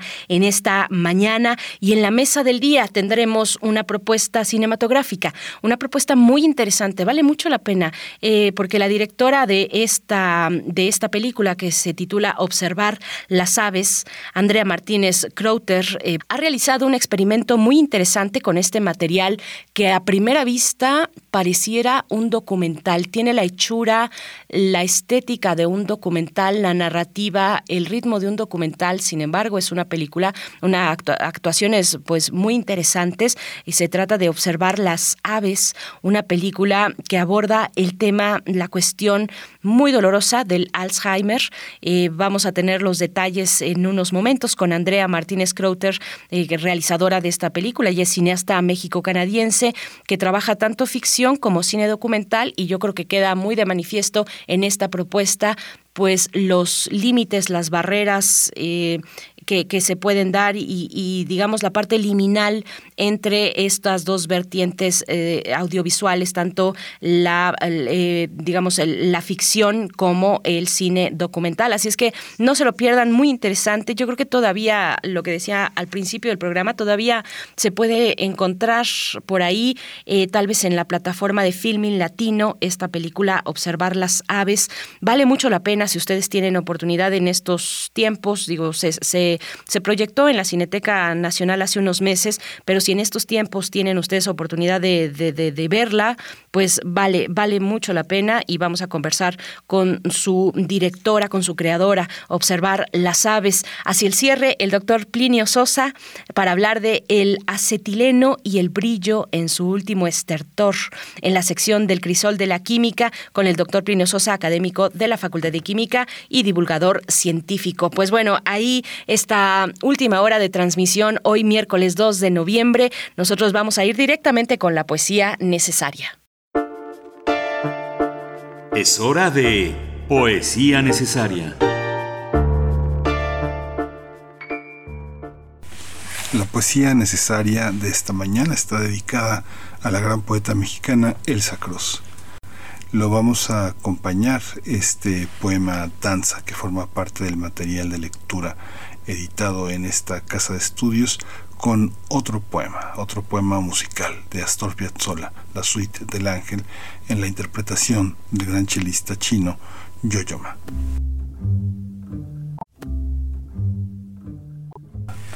Shiva danzante. Hormigas suben por el pie de tu estatua, hilos de araña enlazan tus cabellos. Al círculo del mundo, arco de fuego, enmarañado lleno de calaveras, bebes hormigas.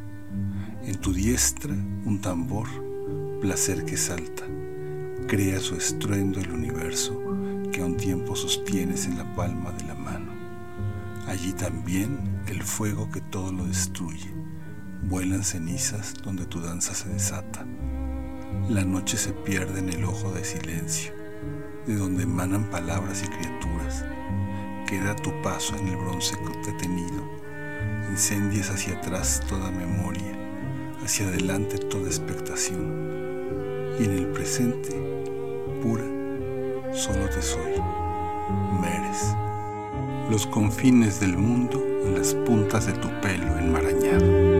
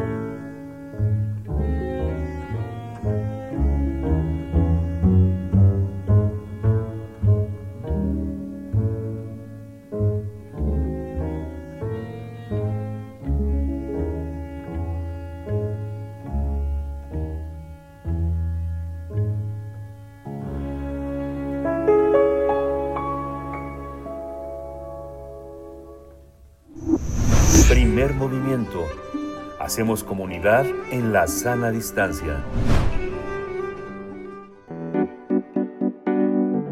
La mesa del día.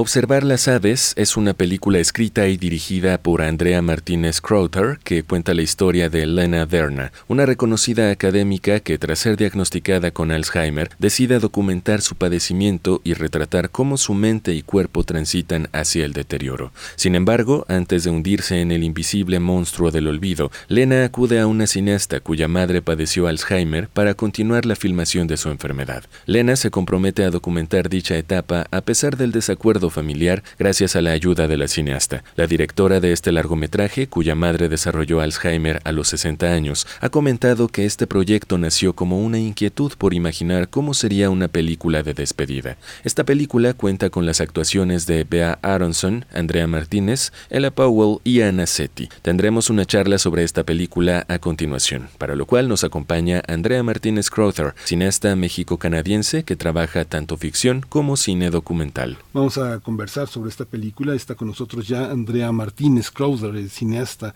México-canadiense que trabaja tanto ficción como cine documental. Andrea Martínez, bienvenida, buenos días. Hola, buenos días. Muchísimas gracias por esta invitación. Gracias. Gracias, al contrario. Andrea Martínez, bienvenida a Primer Movimiento. Eh, te saludamos, Miguel Ángel Quemain y Berenice Camacho. Cuéntanos, ¿cómo, cómo te involucras tú en, eh, en un primer momento en este proyecto? Bueno, este proyecto, uh, esta película es una ficción, es una historia que yo escribí que nace de la situación que yo viví con mi mamá. Mi mamá desarrolla el, Alzheimer, yo vivo muy de cerca este proceso y bueno, para todos los que lo han estado cerca y han vivido esta, este padecimiento de cerca, pues saben que es algo sumamente doloroso y viendo cómo tu ser querido va desapareciendo lentamente frente a ti. Entonces, de este dolor, o sea, no solamente del dolor, pero también del miedo a que a mí también me, me, fuera a dar, empecé a imaginar, dije, bueno, si me fuera a dar, ¿qué haría? Pues un, una última película. Y entonces empecé a imaginar cómo sería esta película que quisiera hacer mi sobre mi desaparición. Y lo que tenía muy claro es que si bien iba a ser, podría ser un, una cuestión terrible de documentar, no me gustaría resaltar y enfocarme únicamente como en la fealdad y en lo terrible que es la enfermedad, el padecimiento, sino que sería una película que celebrara la vida y que reconociera que dentro de todo, o sea, la vida tiene dolor, tiene ausencias, tiene pérdidas, tiene tristezas, pero vale la pena vivirla. Y entonces esta filosofía, que además yo la aprendí de mi mamá y de mi papá, Ah, también lo tiene Lena Derna, que es la escritora que yo, bueno, yo, yo construyo este personaje. Ah, cuando, bueno, a final de cuentas no hago un documental, no hago esa despedida porque afortunadamente pues no he desarrollado Alzheimer, pero se convirtió en una ficción.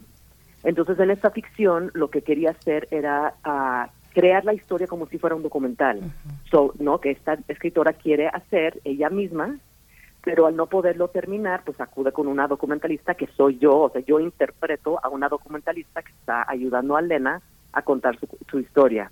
Entonces, Observa las aves acaba siendo como, como una, una oda a dos voces entre estas dos mujeres para celebrar la vida. Uh.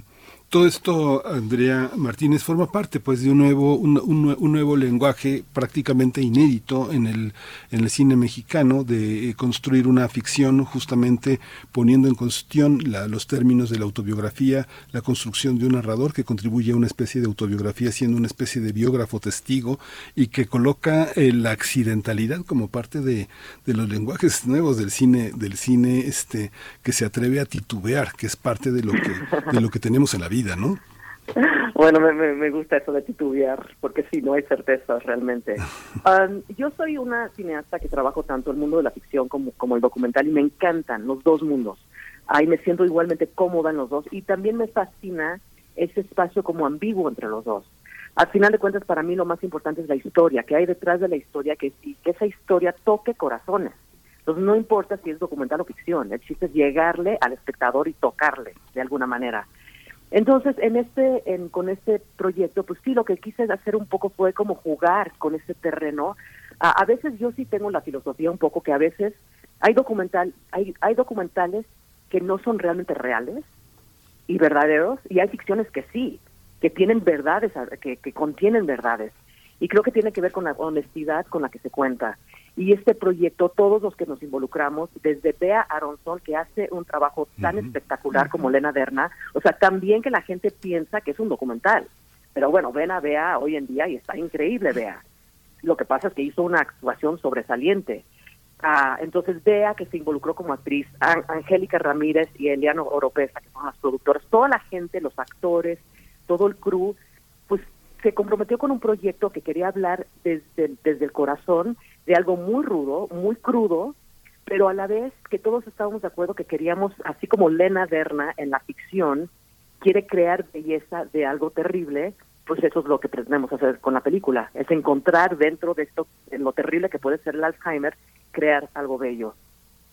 Andrea, bueno, yo misma me quedé con, con, la idea de que estaba viendo un documental. Sabía que era una película, pero, pero entonces empezaba a pensar eh, eh, en, en, qué punto, en qué punto estaba viendo efectivamente la historia uh, real de una mujer, eh, de, de, de Elena, que que pues que estaba eh, decidiendo estaba haciendo esta esta decisión crucial importante para, para tener una propia memoria en un proceso de desgaste. Eh, yo no sabía muy bien en qué en qué en qué es lo que estaba presenciando si si una ficción o un documental. Me decanté por el documental eh, de verdad que está logrado de una de una manera maravillosa Andrea. ¿qué, qué decisiones para ti fueron complicadas de, de, tomar de asumir al momento de mostrar la la degradación de la salud de una persona con Alzheimer, hasta qué punto, hasta qué punto mostrarla. Eh, me parece que hay ahí un trabajo además muy delicado, siendo ficción aún así, eh, un trabajo muy delicado. Un, uno de nuevo se va con esa con esa idea de que de que está viendo un documental y que es efectivamente la historia real de Elena.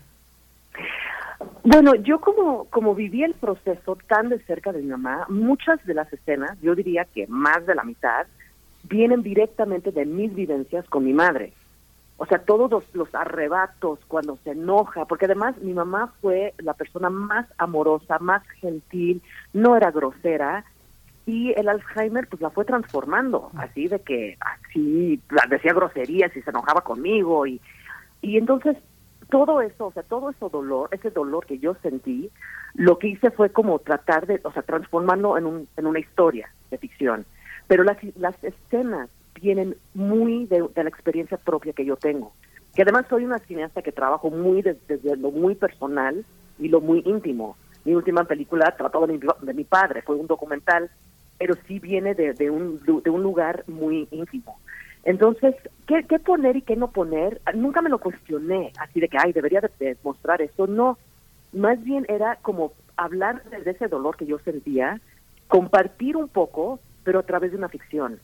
Entonces, yo creo que no es tanto la pregunta qué debería demostrar, sino que qué con, con honestidad, con el corazón abierto y un poco como desnudando, desnudándome yo, desnudándome vea en la actuación, metafóricamente, a que, o sea, realmente es como revelarse, exponerse un poco, poner, hacerse vulnerable.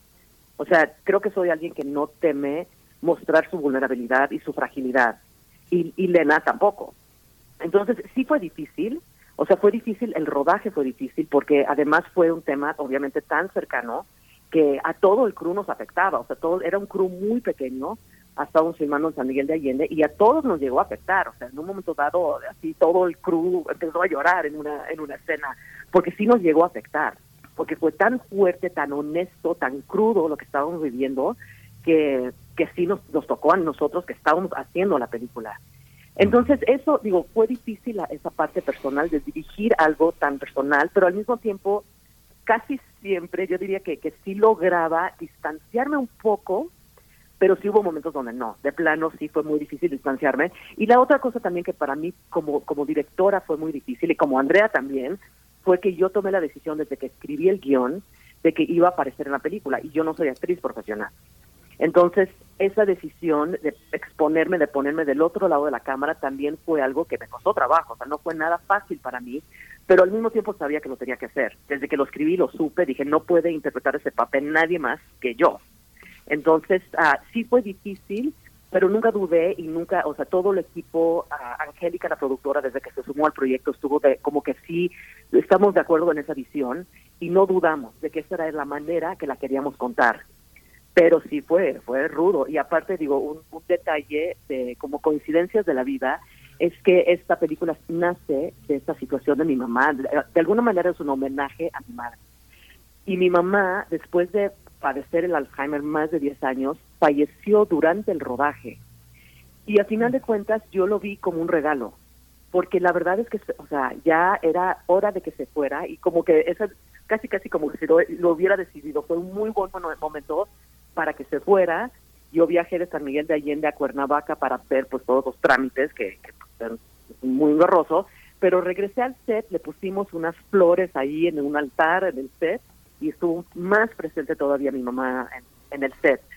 Entonces fue de alguna manera, yo lo vi como algo bonito, o sea que decidiera ese momento para, para irse. Pero obviamente pues las emociones estaban a flor de piel en todos los que estábamos haciendo la película.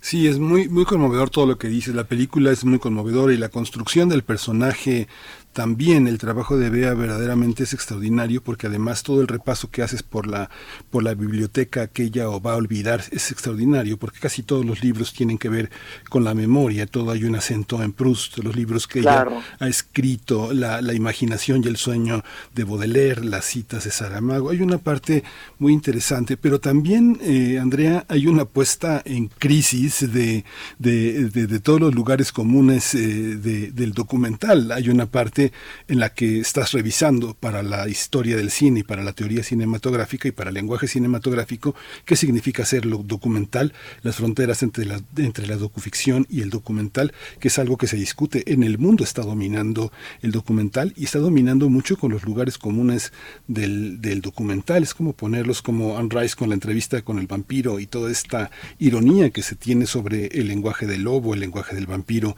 en el cine. Cuéntanos también un poco de eso, cómo ha sido recibido también por tus colegas. Yo la vi en 2019 en Filmin Latino, cuando este, han pasado ya algunos años, han pasado ya un tiempo y que pues la ha colocado frente al, panorama mexicano. ¿Cómo ha sido recibida? Bueno, eh, sí, es una muy buena pregunta, am, sobre todo por esta cuestión que tú dices, esta frontera o, o la frontera muy ambigua entre el documental y, el, y la ficción. Fíjate que cuando nosotros, la primera vez que, que la, la premier de Observar las Aves fue en Los Cabos en 2019, fue la primera vez que nos lo presentamos ante un público y realmente fue impresionante la respuesta. Fue tan conmovedor ah, en, la, en la sesión de preguntas y respuestas, la- ver la manera como estaba afectada y además gente de todas las edades, porque habían chavitos de 16, 17 años que su maestra los obligó a ir al cine, pero que estaban conmovidísimos y que nos pidieron autógrafos y nos abrazaron, y, pero todos estaban muy conmovidos y ganamos el premio del público. Y, y en esa sesión de preguntas y respuestas, como que nunca hubo, o sea, como que no se preocuparon de que si fuera documental o ficción, simplemente se dejaron llevar por la historia de Elena y se dejaron conmover. Y eso para mí es el objetivo, es el cine que yo quiero hacer, es llegar al corazón de la gente. Contar una historia que, que, te, que te sumerjas en la historia y que te dejes llevar y que te toque. Pero después de Los Cabos sí hubo como una pausa. O sea, sí siento curiosamente que como dentro del mundo de la crítica y de, los de los festivales no circulamos tanto y creo que tiene que ver con esto que de, que de repente la gente se fue con la cinta de que era un documental pero por eso también es tan importante para nosotros anoche tuvimos la la premier y pues digo nuevamente vimos que la la película funciona y que la gente se conmueve y se queda con tanto que los deja pensando y que agradecen además la película, que siente que es una película como necesaria. Yo diría más en tiempos de, de pandemia, que, que digo, este toca el tema del Alzheimer, pero también toca el tema de la pérdida en general. O sea, la, vida, o sea, el, dolor que hay en la vida, la pérdida que hay en la vida, y pues muchas personas perdieron a gente querida. Entonces, creo que sí es una película que, que va a llegar a tocar muchos corazones y por eso este estreno que tenemos mañana es tan importante, porque es como un segundo aire, un segundo vuelo de estas aves para que puede llegar a tocar más corazones. Y habla, y habla del amor y habla también de la interesa muy, mm, pues eh, de una manera muy asombrosa en, en, en Lena. Eh, Andrea, bueno, ya nos contarás eh, las, las maneras en las que nos podemos acercar, cuáles serán las proyecciones en puerta, pero eh, a mí me, me, me gustaría plantearte esta ambivalencia que yo veo. Hace un momento nos comentabas, bueno, yo me abro con esta película, abro un episodio muy íntimo y muy, eh, pues muy delicado, como es precisamente el que nos, el que nos cuentas de tu propia historia, Andrea, eh, te abres en esta, en esta película, pero al mismo tiempo tu personaje es reacio a contarnos qué está pasando. Aunque Elena Claro. le dice una y otra vez, le pregunta varias veces, muy respetuosa y muy en su lugar, eh, pues qué pasó con tu madre, Eh, cómo era tu madre, tú te parecías o te pareces a tu madre y tú no le cuentas nada, ¿no? Está esta, Claro. este ejemplo de las joyas, ¿no? Solamente utilizar unos anillos que eran, que eran de tu madre y, y no aretes ni otro tipo de adornos, eh, en fin, se va, se va tejiendo también ese misterio ahí contigo, con el personaje. Cuéntanos cómo fue, cómo fue eh, pues escribirte a ti misma, eh, qué posibilidades de reinventarte eh, en un personaje tuviste con, con esta, con esta película, Andrea. Bueno, sí, o sea, a final de cuentas, mi personaje es una construcción también. O sea, no soy yo. Se parece mucho a mí en el sentido que es una mujer que hace documentales, que, cuya madre tuvo Alzheimer, y sea, sí hay muchas cosas muy parecidas. Pero a final de cuentas, no soy yo. Es una construcción que yo hice y es una construcción dramática. Y lo primero que uno, o sea, aprende, al contar una historia, lo primero que necesitamos para contar un- una historia es un conflicto dramático. Vea, rea, perdón, Lena, realmente, o sea, no tiene un conflicto, tiene un padecimiento, pero su, su filosofía ante la vida es acepta lo que le está pasando con todo y su dolor. Entonces no hay un conflicto realmente. Lo que yo tenía que hacer como creadora de la historia es meter un conflicto, una tensión dramática en la historia, lo cual viene a través de mí y a través del hijo también, que también el hijo está muy cerrado y muy combativo frente a esta decisión de su madre de hacer una película. Mi personaje, lo que yo quise hacer con, con esta construcción, es crear un personaje ah, herido. El- la documentalista es un, es- está herida, siente culpa ah, por todo lo que pasó con su madre, todo lo que no pudo hacer por su madre, pero esta herida no le permite, la, la ha cerrado ante la vida. Y lo que hace Elena es enseñarle a la documentalista, o sea, le da un aprendizaje de la vida, cómo, o sea, cómo perdonarse, cómo aceptar estas cosas de la vida que no puedes cambiar. O sea, hay pérdidas en la vida, todos vamos a tener pérdidas. ¿Qué hacemos con ese dolor? Lena lo que decide hacer con su dolor es transformarlo en una en algo bello. Con todo y la rabia, ella en un momento di- dice, ah, la belleza no excluye la rabia, porque Lena entiende que la vida es así, con pérdidas, con rabia, frustración, con pero por eso también es bella la vida, porque no es así nada más todo color de rosa. Y Lena lo acepta. Mi personaje en el principio, bueno, a lo largo de la película no lo acepta, pero aprende de Lena. Y Lena, ese es el gran regalo que le da Lena a mi personaje, es que, que, que aprenda a vivir realmente, a perdonarse, aceptar su dolor, vivir con su dolor y transformar ese dolor en algo bello. Entonces, a final de cuentas, pues esa es el, el- la transformación que tiene, el arco dramático que tiene mi personaje, es que al final de cuentas sí puede, puede perdonarse, puede aceptar y puede crear algo bello que es esta película. Y yo creo que en, en un término ah, personal, digo yo, ah, sí, yo creo que la culpa sí sentí un poco, porque mi mamá llegó a estar en un estado que ella nunca hubiera querido estar. O sea, nos lo dijo, yo me acuerdo estando chiquita que vimos una película de alguien que estaba en un estado como vegetativo en una película, yo creo que tenía yo 11 años, y mi mamá dijo, yo nunca quiero llegar a estar así. Y llegó a estar así. O sea, mi mamá realmente era una mujer tan fuerte físicamente que duró muchos, muchos, muchos años en un estado muy triste. Y yo creo que yo sí cargaba con una culpa de que no le pude ayudar, no supe cómo ayudarla. Entonces, así como mi personaje sana en la película con la ayuda de Elena, yo creo que para mí hacer esta película pues a mí me ayudó a sanar. Sí, es, es, es, es extraordinario, porque al final eh, lo que pasa con Lena es que recobra enteramente la subjetividad en esa disolución. Pareciera por momentos que se trata de una película budista, porque finalmente tú juegas con tres idiomas, eh, eh, el español, el inglés y el francés, que son tres momentos de su vida. ¿Qué idioma hablamos en la infancia? ¿Qué idioma hablamos en la vida profesional y en el ocaso? Si es que el ocaso significa esta recuperación de sí misma. Hay una parte que yo creo que como mujer, las mujeres que se vean en esa película, las mujeres que han sido madres, abuelas, este, hijas, encontrarán también un testimonio enorme de cómo se transforma la subjetividad y aceptarlo en lo, en lo que en lo que, que sea que se transforme, ¿no, Andrea? Claro. O sea, yo creo que, que una de las cosas que... Para mí la película es un poco como la película que a mí me hubiera gustado que pudiera haber hecho mi madre, que no lo hizo, ¿no? Pero mi mamá mi mamá sí tuvo esa filosofía de Elena, de, de gozar la vida al máximo. y ah, la, la cuestión de los lenguajes tiene que ver directamente con mi mamá, porque mi, mi mamá era canadiense y la pérdida del lenguaje fue algo muy notorio. O sea, ella hablaba español antes y, y fue perdiendo el español. Y luego, bueno, eventualmente también perdió el, el inglés. Pero quería, por eso también escogí a, a Bea, que es, france- es una francesa viviendo en México, que además habla inglés.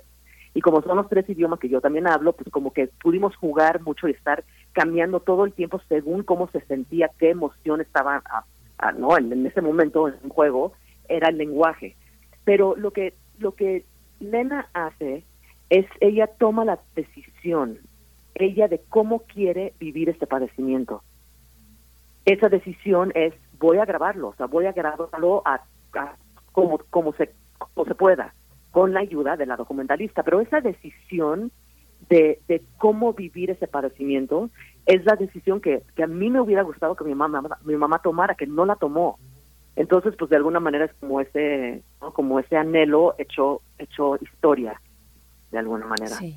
Eh, Andrea Martínez, bueno, yo encontré eh, en, en la película un espacio eh, para reflexionar sobre las personas cuidadoras. Creo que eso eh, eh, tiene también ese valor. No sé si fue a propósito o no, pero, pero está ahí finalmente y por azar a esta, a esta cineasta le toca y acepta este proyecto que Elena pone en sus manos y, y le toca ser de alguna manera acompañante, cuidadora, escucha y, y desesperarse también con una situación pues tan al límite como, como nos lleva Lena y como nos pone la enfermedad del, Alzheimer. Eh, eso, eso por un lado, preguntarte si, pues, cuál es esa, esa reflexión para las personas cuidadoras y por otro, pues ya acercándonos un poquito, yendo hacia el cierre, pues que nos comentes cuáles son las, las proyecciones en puerta, la tienen que ver, tienen que ver, observar las aves y nos cuentan, aquí hemos pues eh, eh, dado unas, unas pinceladas muy por encima, pero de verdad es- eh, tiene una profundidad y, y- una belleza también, no solamente la historia, sino las imágenes, los enfoques, los encuadres, eh, que, que vale mucho la pena pues acercarse a, a esta, a esta propuesta tuya, Andrea, cuéntanos. Pues, pues muchas gracias. Ah, definitivamente la cuestión de, las cuidadoras, los cuidadores de, gente que padece de Alzheimer o de cualquier enfermedad, para mí lo- es un tema que yo tengo muy presente. Primero porque yo viví, esto, lo viví de cerca, o sea, estando con mi mamá, pero también vi cómo fue afectando a mi papá. Mi papá que siempre fue muy fuerte, que incluso si uno lo ve, o sea, mi película anterior, Ciclo, ah, lo vemos hacer unas abdominales a sus 78 años que un chavo de 20 querría hacer. O sea, era muy fuerte. Y esa fortaleza se fue desvaneciendo. Porque, porque no solamente, o sea, es el cuidado físico, es el encargarse de todo ese cuidado, ¿no? De- de una manera pragmática, pero obviamente es todo el dolor. Y creo que es algo que yo lo tengo muy presente y que creo que hay que poner más, o sea, hablar más de eso. Porque a veces uno se enfoca tanto en la persona que padece el Alzheimer, que, son, que, toda la gente que rodea, y en este caso, pues es mi personaje, pero también es la hija, y también es el hijo, también es el amigo, toda la gente que se ve afectada por, ¿no? y, y se suma en el, en el dolor. Entonces, definitivamente es un tema, es algo que sí, manera, o sea, no fue algo de adrede que hice, pero, pero está ahí porque, porque, porque es parte de la historia, parte de mi historia y parte de la historia que yo quería contar. Es que qué pasa con ese, con, o sea, también, o sea, volviendo a la pregunta anterior, o sea, el dolor de mi personaje, el dolor del hijo, sí te cierra y te va consumiendo ese dolor. Entonces, ¿cómo podemos cuidarnos los que estamos cerca de la gente enferma para que no nos consuma? ese dolor. Y, ah, y bueno, finalmente, pues creo que aquí sería bueno lo que me pedías, a mencionar, ah, como comenté, el estreno en, en salas es mañana, 22 de septiembre. Vamos a estar en la Ciudad de México, en Patio Uni- Universidad, Casa de Arte, Insurgentes, Altavista, Cinemanía y en la Cineteca. Vamos a estar en Guadalajara, en Centro Magno y Cineteca, en Nuevo León, en Américas Monterrey, y en el Estado de México, el Film Club Café. Pero la idea es que circulemos, que vayamos a, o sea, yo espero poder llegar a todos los estados y a todos los foros. Eh, iremos también a foro- foros alternativos, a foros de- sobre el Alzheimer. O sea, sí es importante, o sea, que esta película se circule por ahí. Y por eso también es tan importante que vayan este fin de semana, el primer fin de semana del estreno, para que, porque eso influye mucho el recorrido que tendrá la película. Entonces yo los invito a todos a, salir a, los, a las salas del cine este fin de semana. Sí, pues es una muy bella, muy bella propuesta, Andrea Martínez. Es una preparación para el duelo, es una manera de saber que uno se puede poner triste en una lengua y apenas triste en otra. Es el descubrimiento del amor, la distancia de la, de la propia familia frente a la enfermedad. Muy, muy interesante. Fíjate que el, eh, Eleonor Faur, una, una socióloga argentina que escribió un libro extraordinario que se llama El cuidado infantil en el siglo XXI, se preguntaba y generó todo un tuit un, un- un poco escandaloso en la comunidad eh, de filósofos y psicoanalistas en Argentina. Decía, cada una de las personas amigas, amigos con los que hablé en la última semana está con problemas para solucionar el cuidado de su madre, demasiado grande y autónoma. Ahora ella organiza el seminario virtual Organización Social del Cuidado en Claxo, que va a ser en octubre, que va a ser justamente, es una manera de empatar todas estas formas de estar en contacto con una gran comunidad de espíritus que ahora pone tu película entre nosotros. Felicidades, Andrea Martínez, mucha suerte y bueno, la volveremos a ver, no una vez, sino varias, ¿no?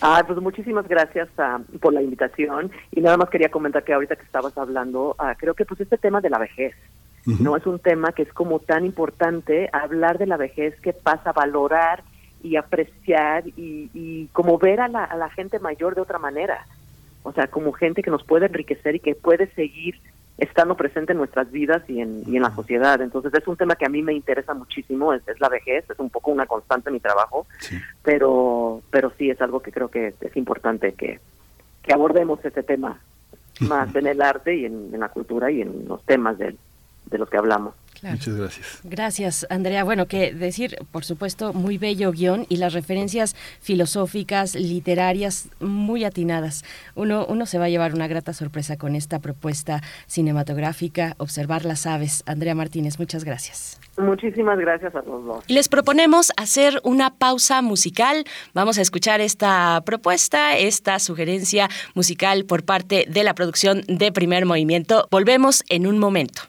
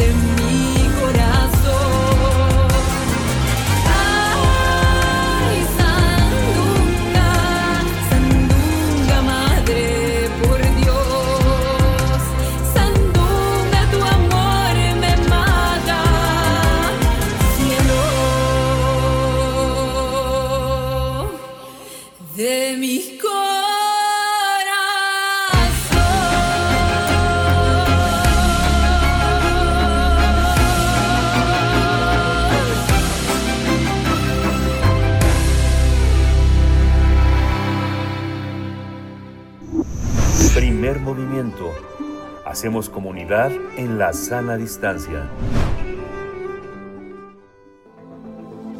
El crisol de la química. Hoy vamos a hablar de el acetileno y el brillo de su último estertor. Con estos títulos poéticos que nos acercan a la química a través del doctor Plinio Sosa, a quien saludamos y enviamos de paso un saludo a toda la Facultad de Química allá en Ciudad Universitaria, donde se encuentra el doctor Plinio Sosa y donde es académico de tiempo completo. Doctor Plinio Sosa, buenos días, ¿cómo, cómo, cómo va la mañana por allá? Muy bien, Bere, muchas gracias. Está a todo dar aquí ya este, arrancando con el primer movimiento. Maravilloso, a todo dar. Pues eh, cuéntanos, doctor, eh, el acetileno y el brillo de su último estertor. Sí, el etino es un gas incoloro, altamente inflamable, un poco menos denso que el aire. Desde el punto de vista estructural, consiste en unas pequeñas moléculas que contienen dos carbonos y dos hidrógenos cada una. Dado que en sus moléculas solo hay carbono e hidrógeno, se trata de un hidrocarburo, con fórmula C2H2. Su verdadero nombre es etino. Acetileno es su apodo. La única, las únicas sustancias elementales que consisten en átomos aislados en las condiciones imperantes en la superficie terrestre son los gases nobles. El hecho de tener completamente ocupada su última capa electrónica les confiere una estabilidad extraordinaria. Esto no es así para todos los demás elementos. Una manera para adquirir una configuración de capa llena similar a la de los gases nobles es compartiendo electrones. El resultado de compartir un par de electrones es lo que nosotros, los químicos, llamamos un enlace covalente. Por eso, por cada electrón que falte para parecerse a un gas noble, se requiere la formación de un enlace. Por ejemplo, al cloro le hace falta un solo electrón para parecerse al argón. Y por lo tanto, la molécula de cloro, cloro 2, que se forma tiene un solo enlace. En cambio, el oxígeno y el nitrógeno, con 6 y 5 electrones, forman moléculas con un doble y un triple enlace. O sea, al oxígeno le faltan dos, entonces un doble enlace, al nitrógeno le faltan tres, y eso es un triple enlace para sus moléculas de dos átomos. ¿sí? Eh, al hidrógeno le hace falta un electrón para parecerse al helio, y por eso en la molécula de hidrógeno hay únicamente un enlace sencillo. El carbono es uno de los elementos más versátiles de la tabla periódica. Para estabilizarse puede establecer enlaces sencillos, enlaces dobles o enlaces triples, dependiendo de la cantidad de electrones disponibles. En el etino, o sea, en el acetileno, hay un triple enlace entre los dos carbonos. Su estructura, dicha en voz alta, se puede expresar así como hidrógeno, enlace sencillo, carbono, triple enlace, carbono, enlace sencillo, hidrógeno. ¿sí? Su estructura lineal. Desde el punto de vista de la física, cada enlace covalente es el resultado de la interacción eléctrica entre dos electrones y dos núcleos. Obviamente los dos electrones se repelen entre sí, y lo mismo ocurre entre los dos núcleos.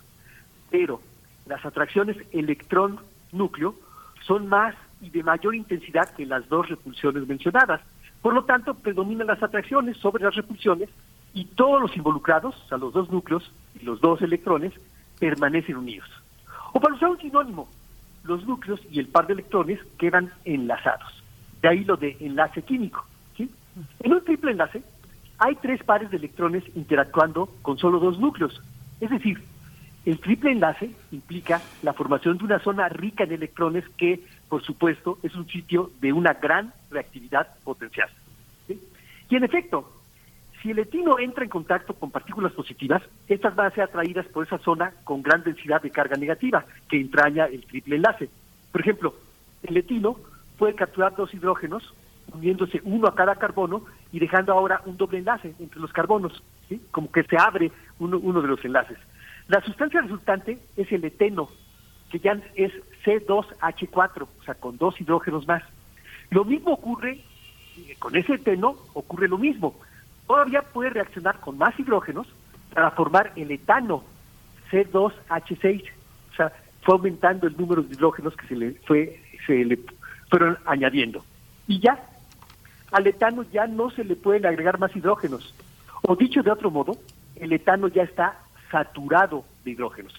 Por eso decimos que los alcanos con puros enlaces sencillos son hidrocarburos saturados, mientras que los alquenos y los alquinos con dobles y triples enlaces, respectivamente, son hidrocarburos insaturados.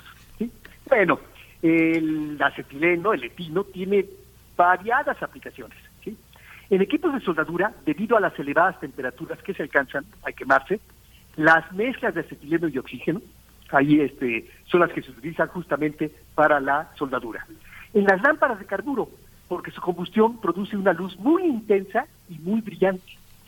Como materia prima se utiliza para la síntesis de una enorme variedad de productos, disolventes, fibras, acrílicos, pinturas, plásticos, polímeros, resinas, vidrios, etcétera. Es una gran materia prima para muchas sustancias orgánicas que se pueden obtener.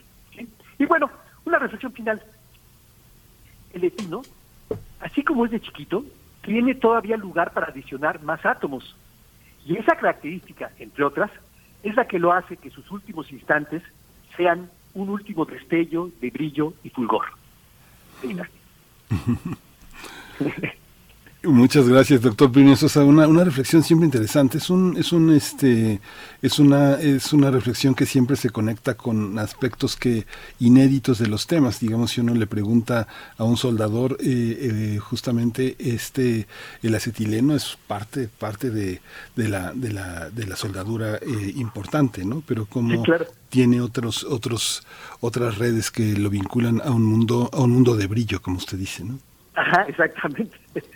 Pues Lle- llega el oxígeno por un lado, ¿no? Por una manguera, el acetileno por la otra, y la mezcla oxígeno-acetileno da una temperatura altísima. Entonces, para soldar cosas que requieren un fuego de alta temperatura, ahí está el, el acetileno. En el último estertor, doctor Plinio Sosa, pues muchas gracias. Pues sí, presente en nuestra vida en múltiples maneras.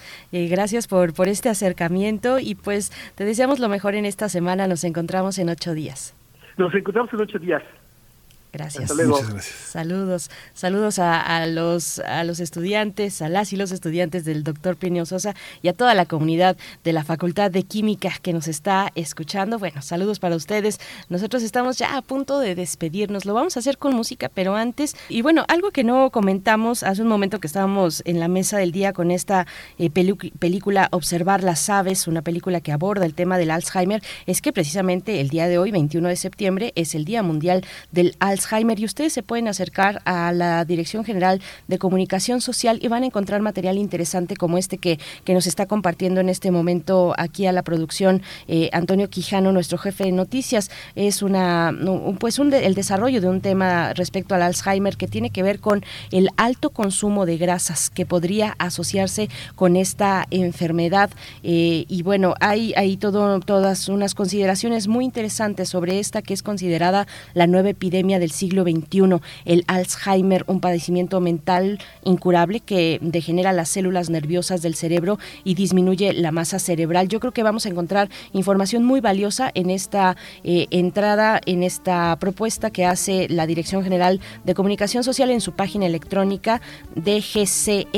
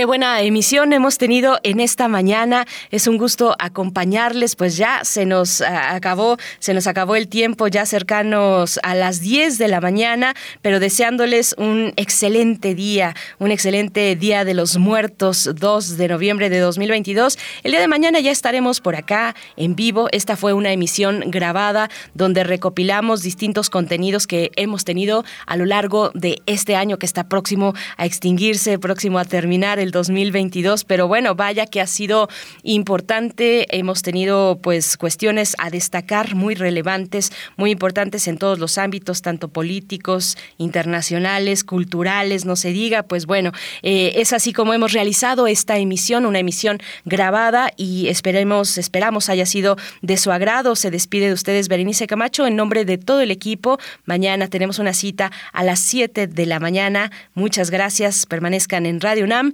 Esto fue Primer Movimiento, El Mundo desde la Universidad.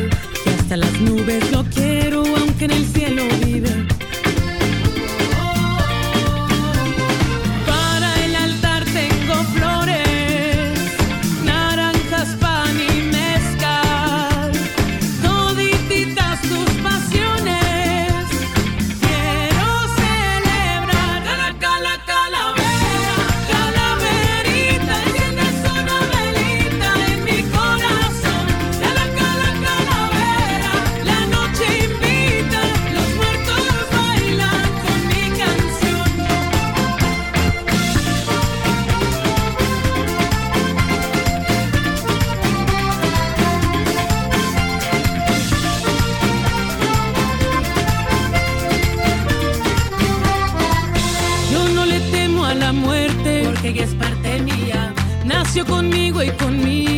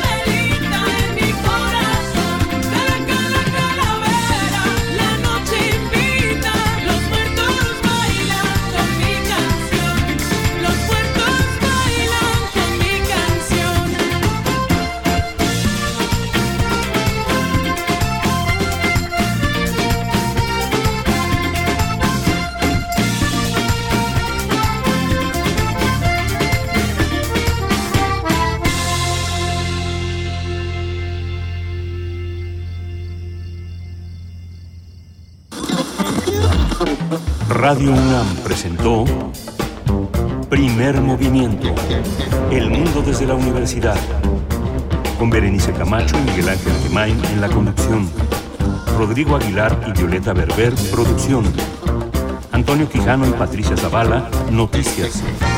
Miriam Trejo, coordinación de invitados.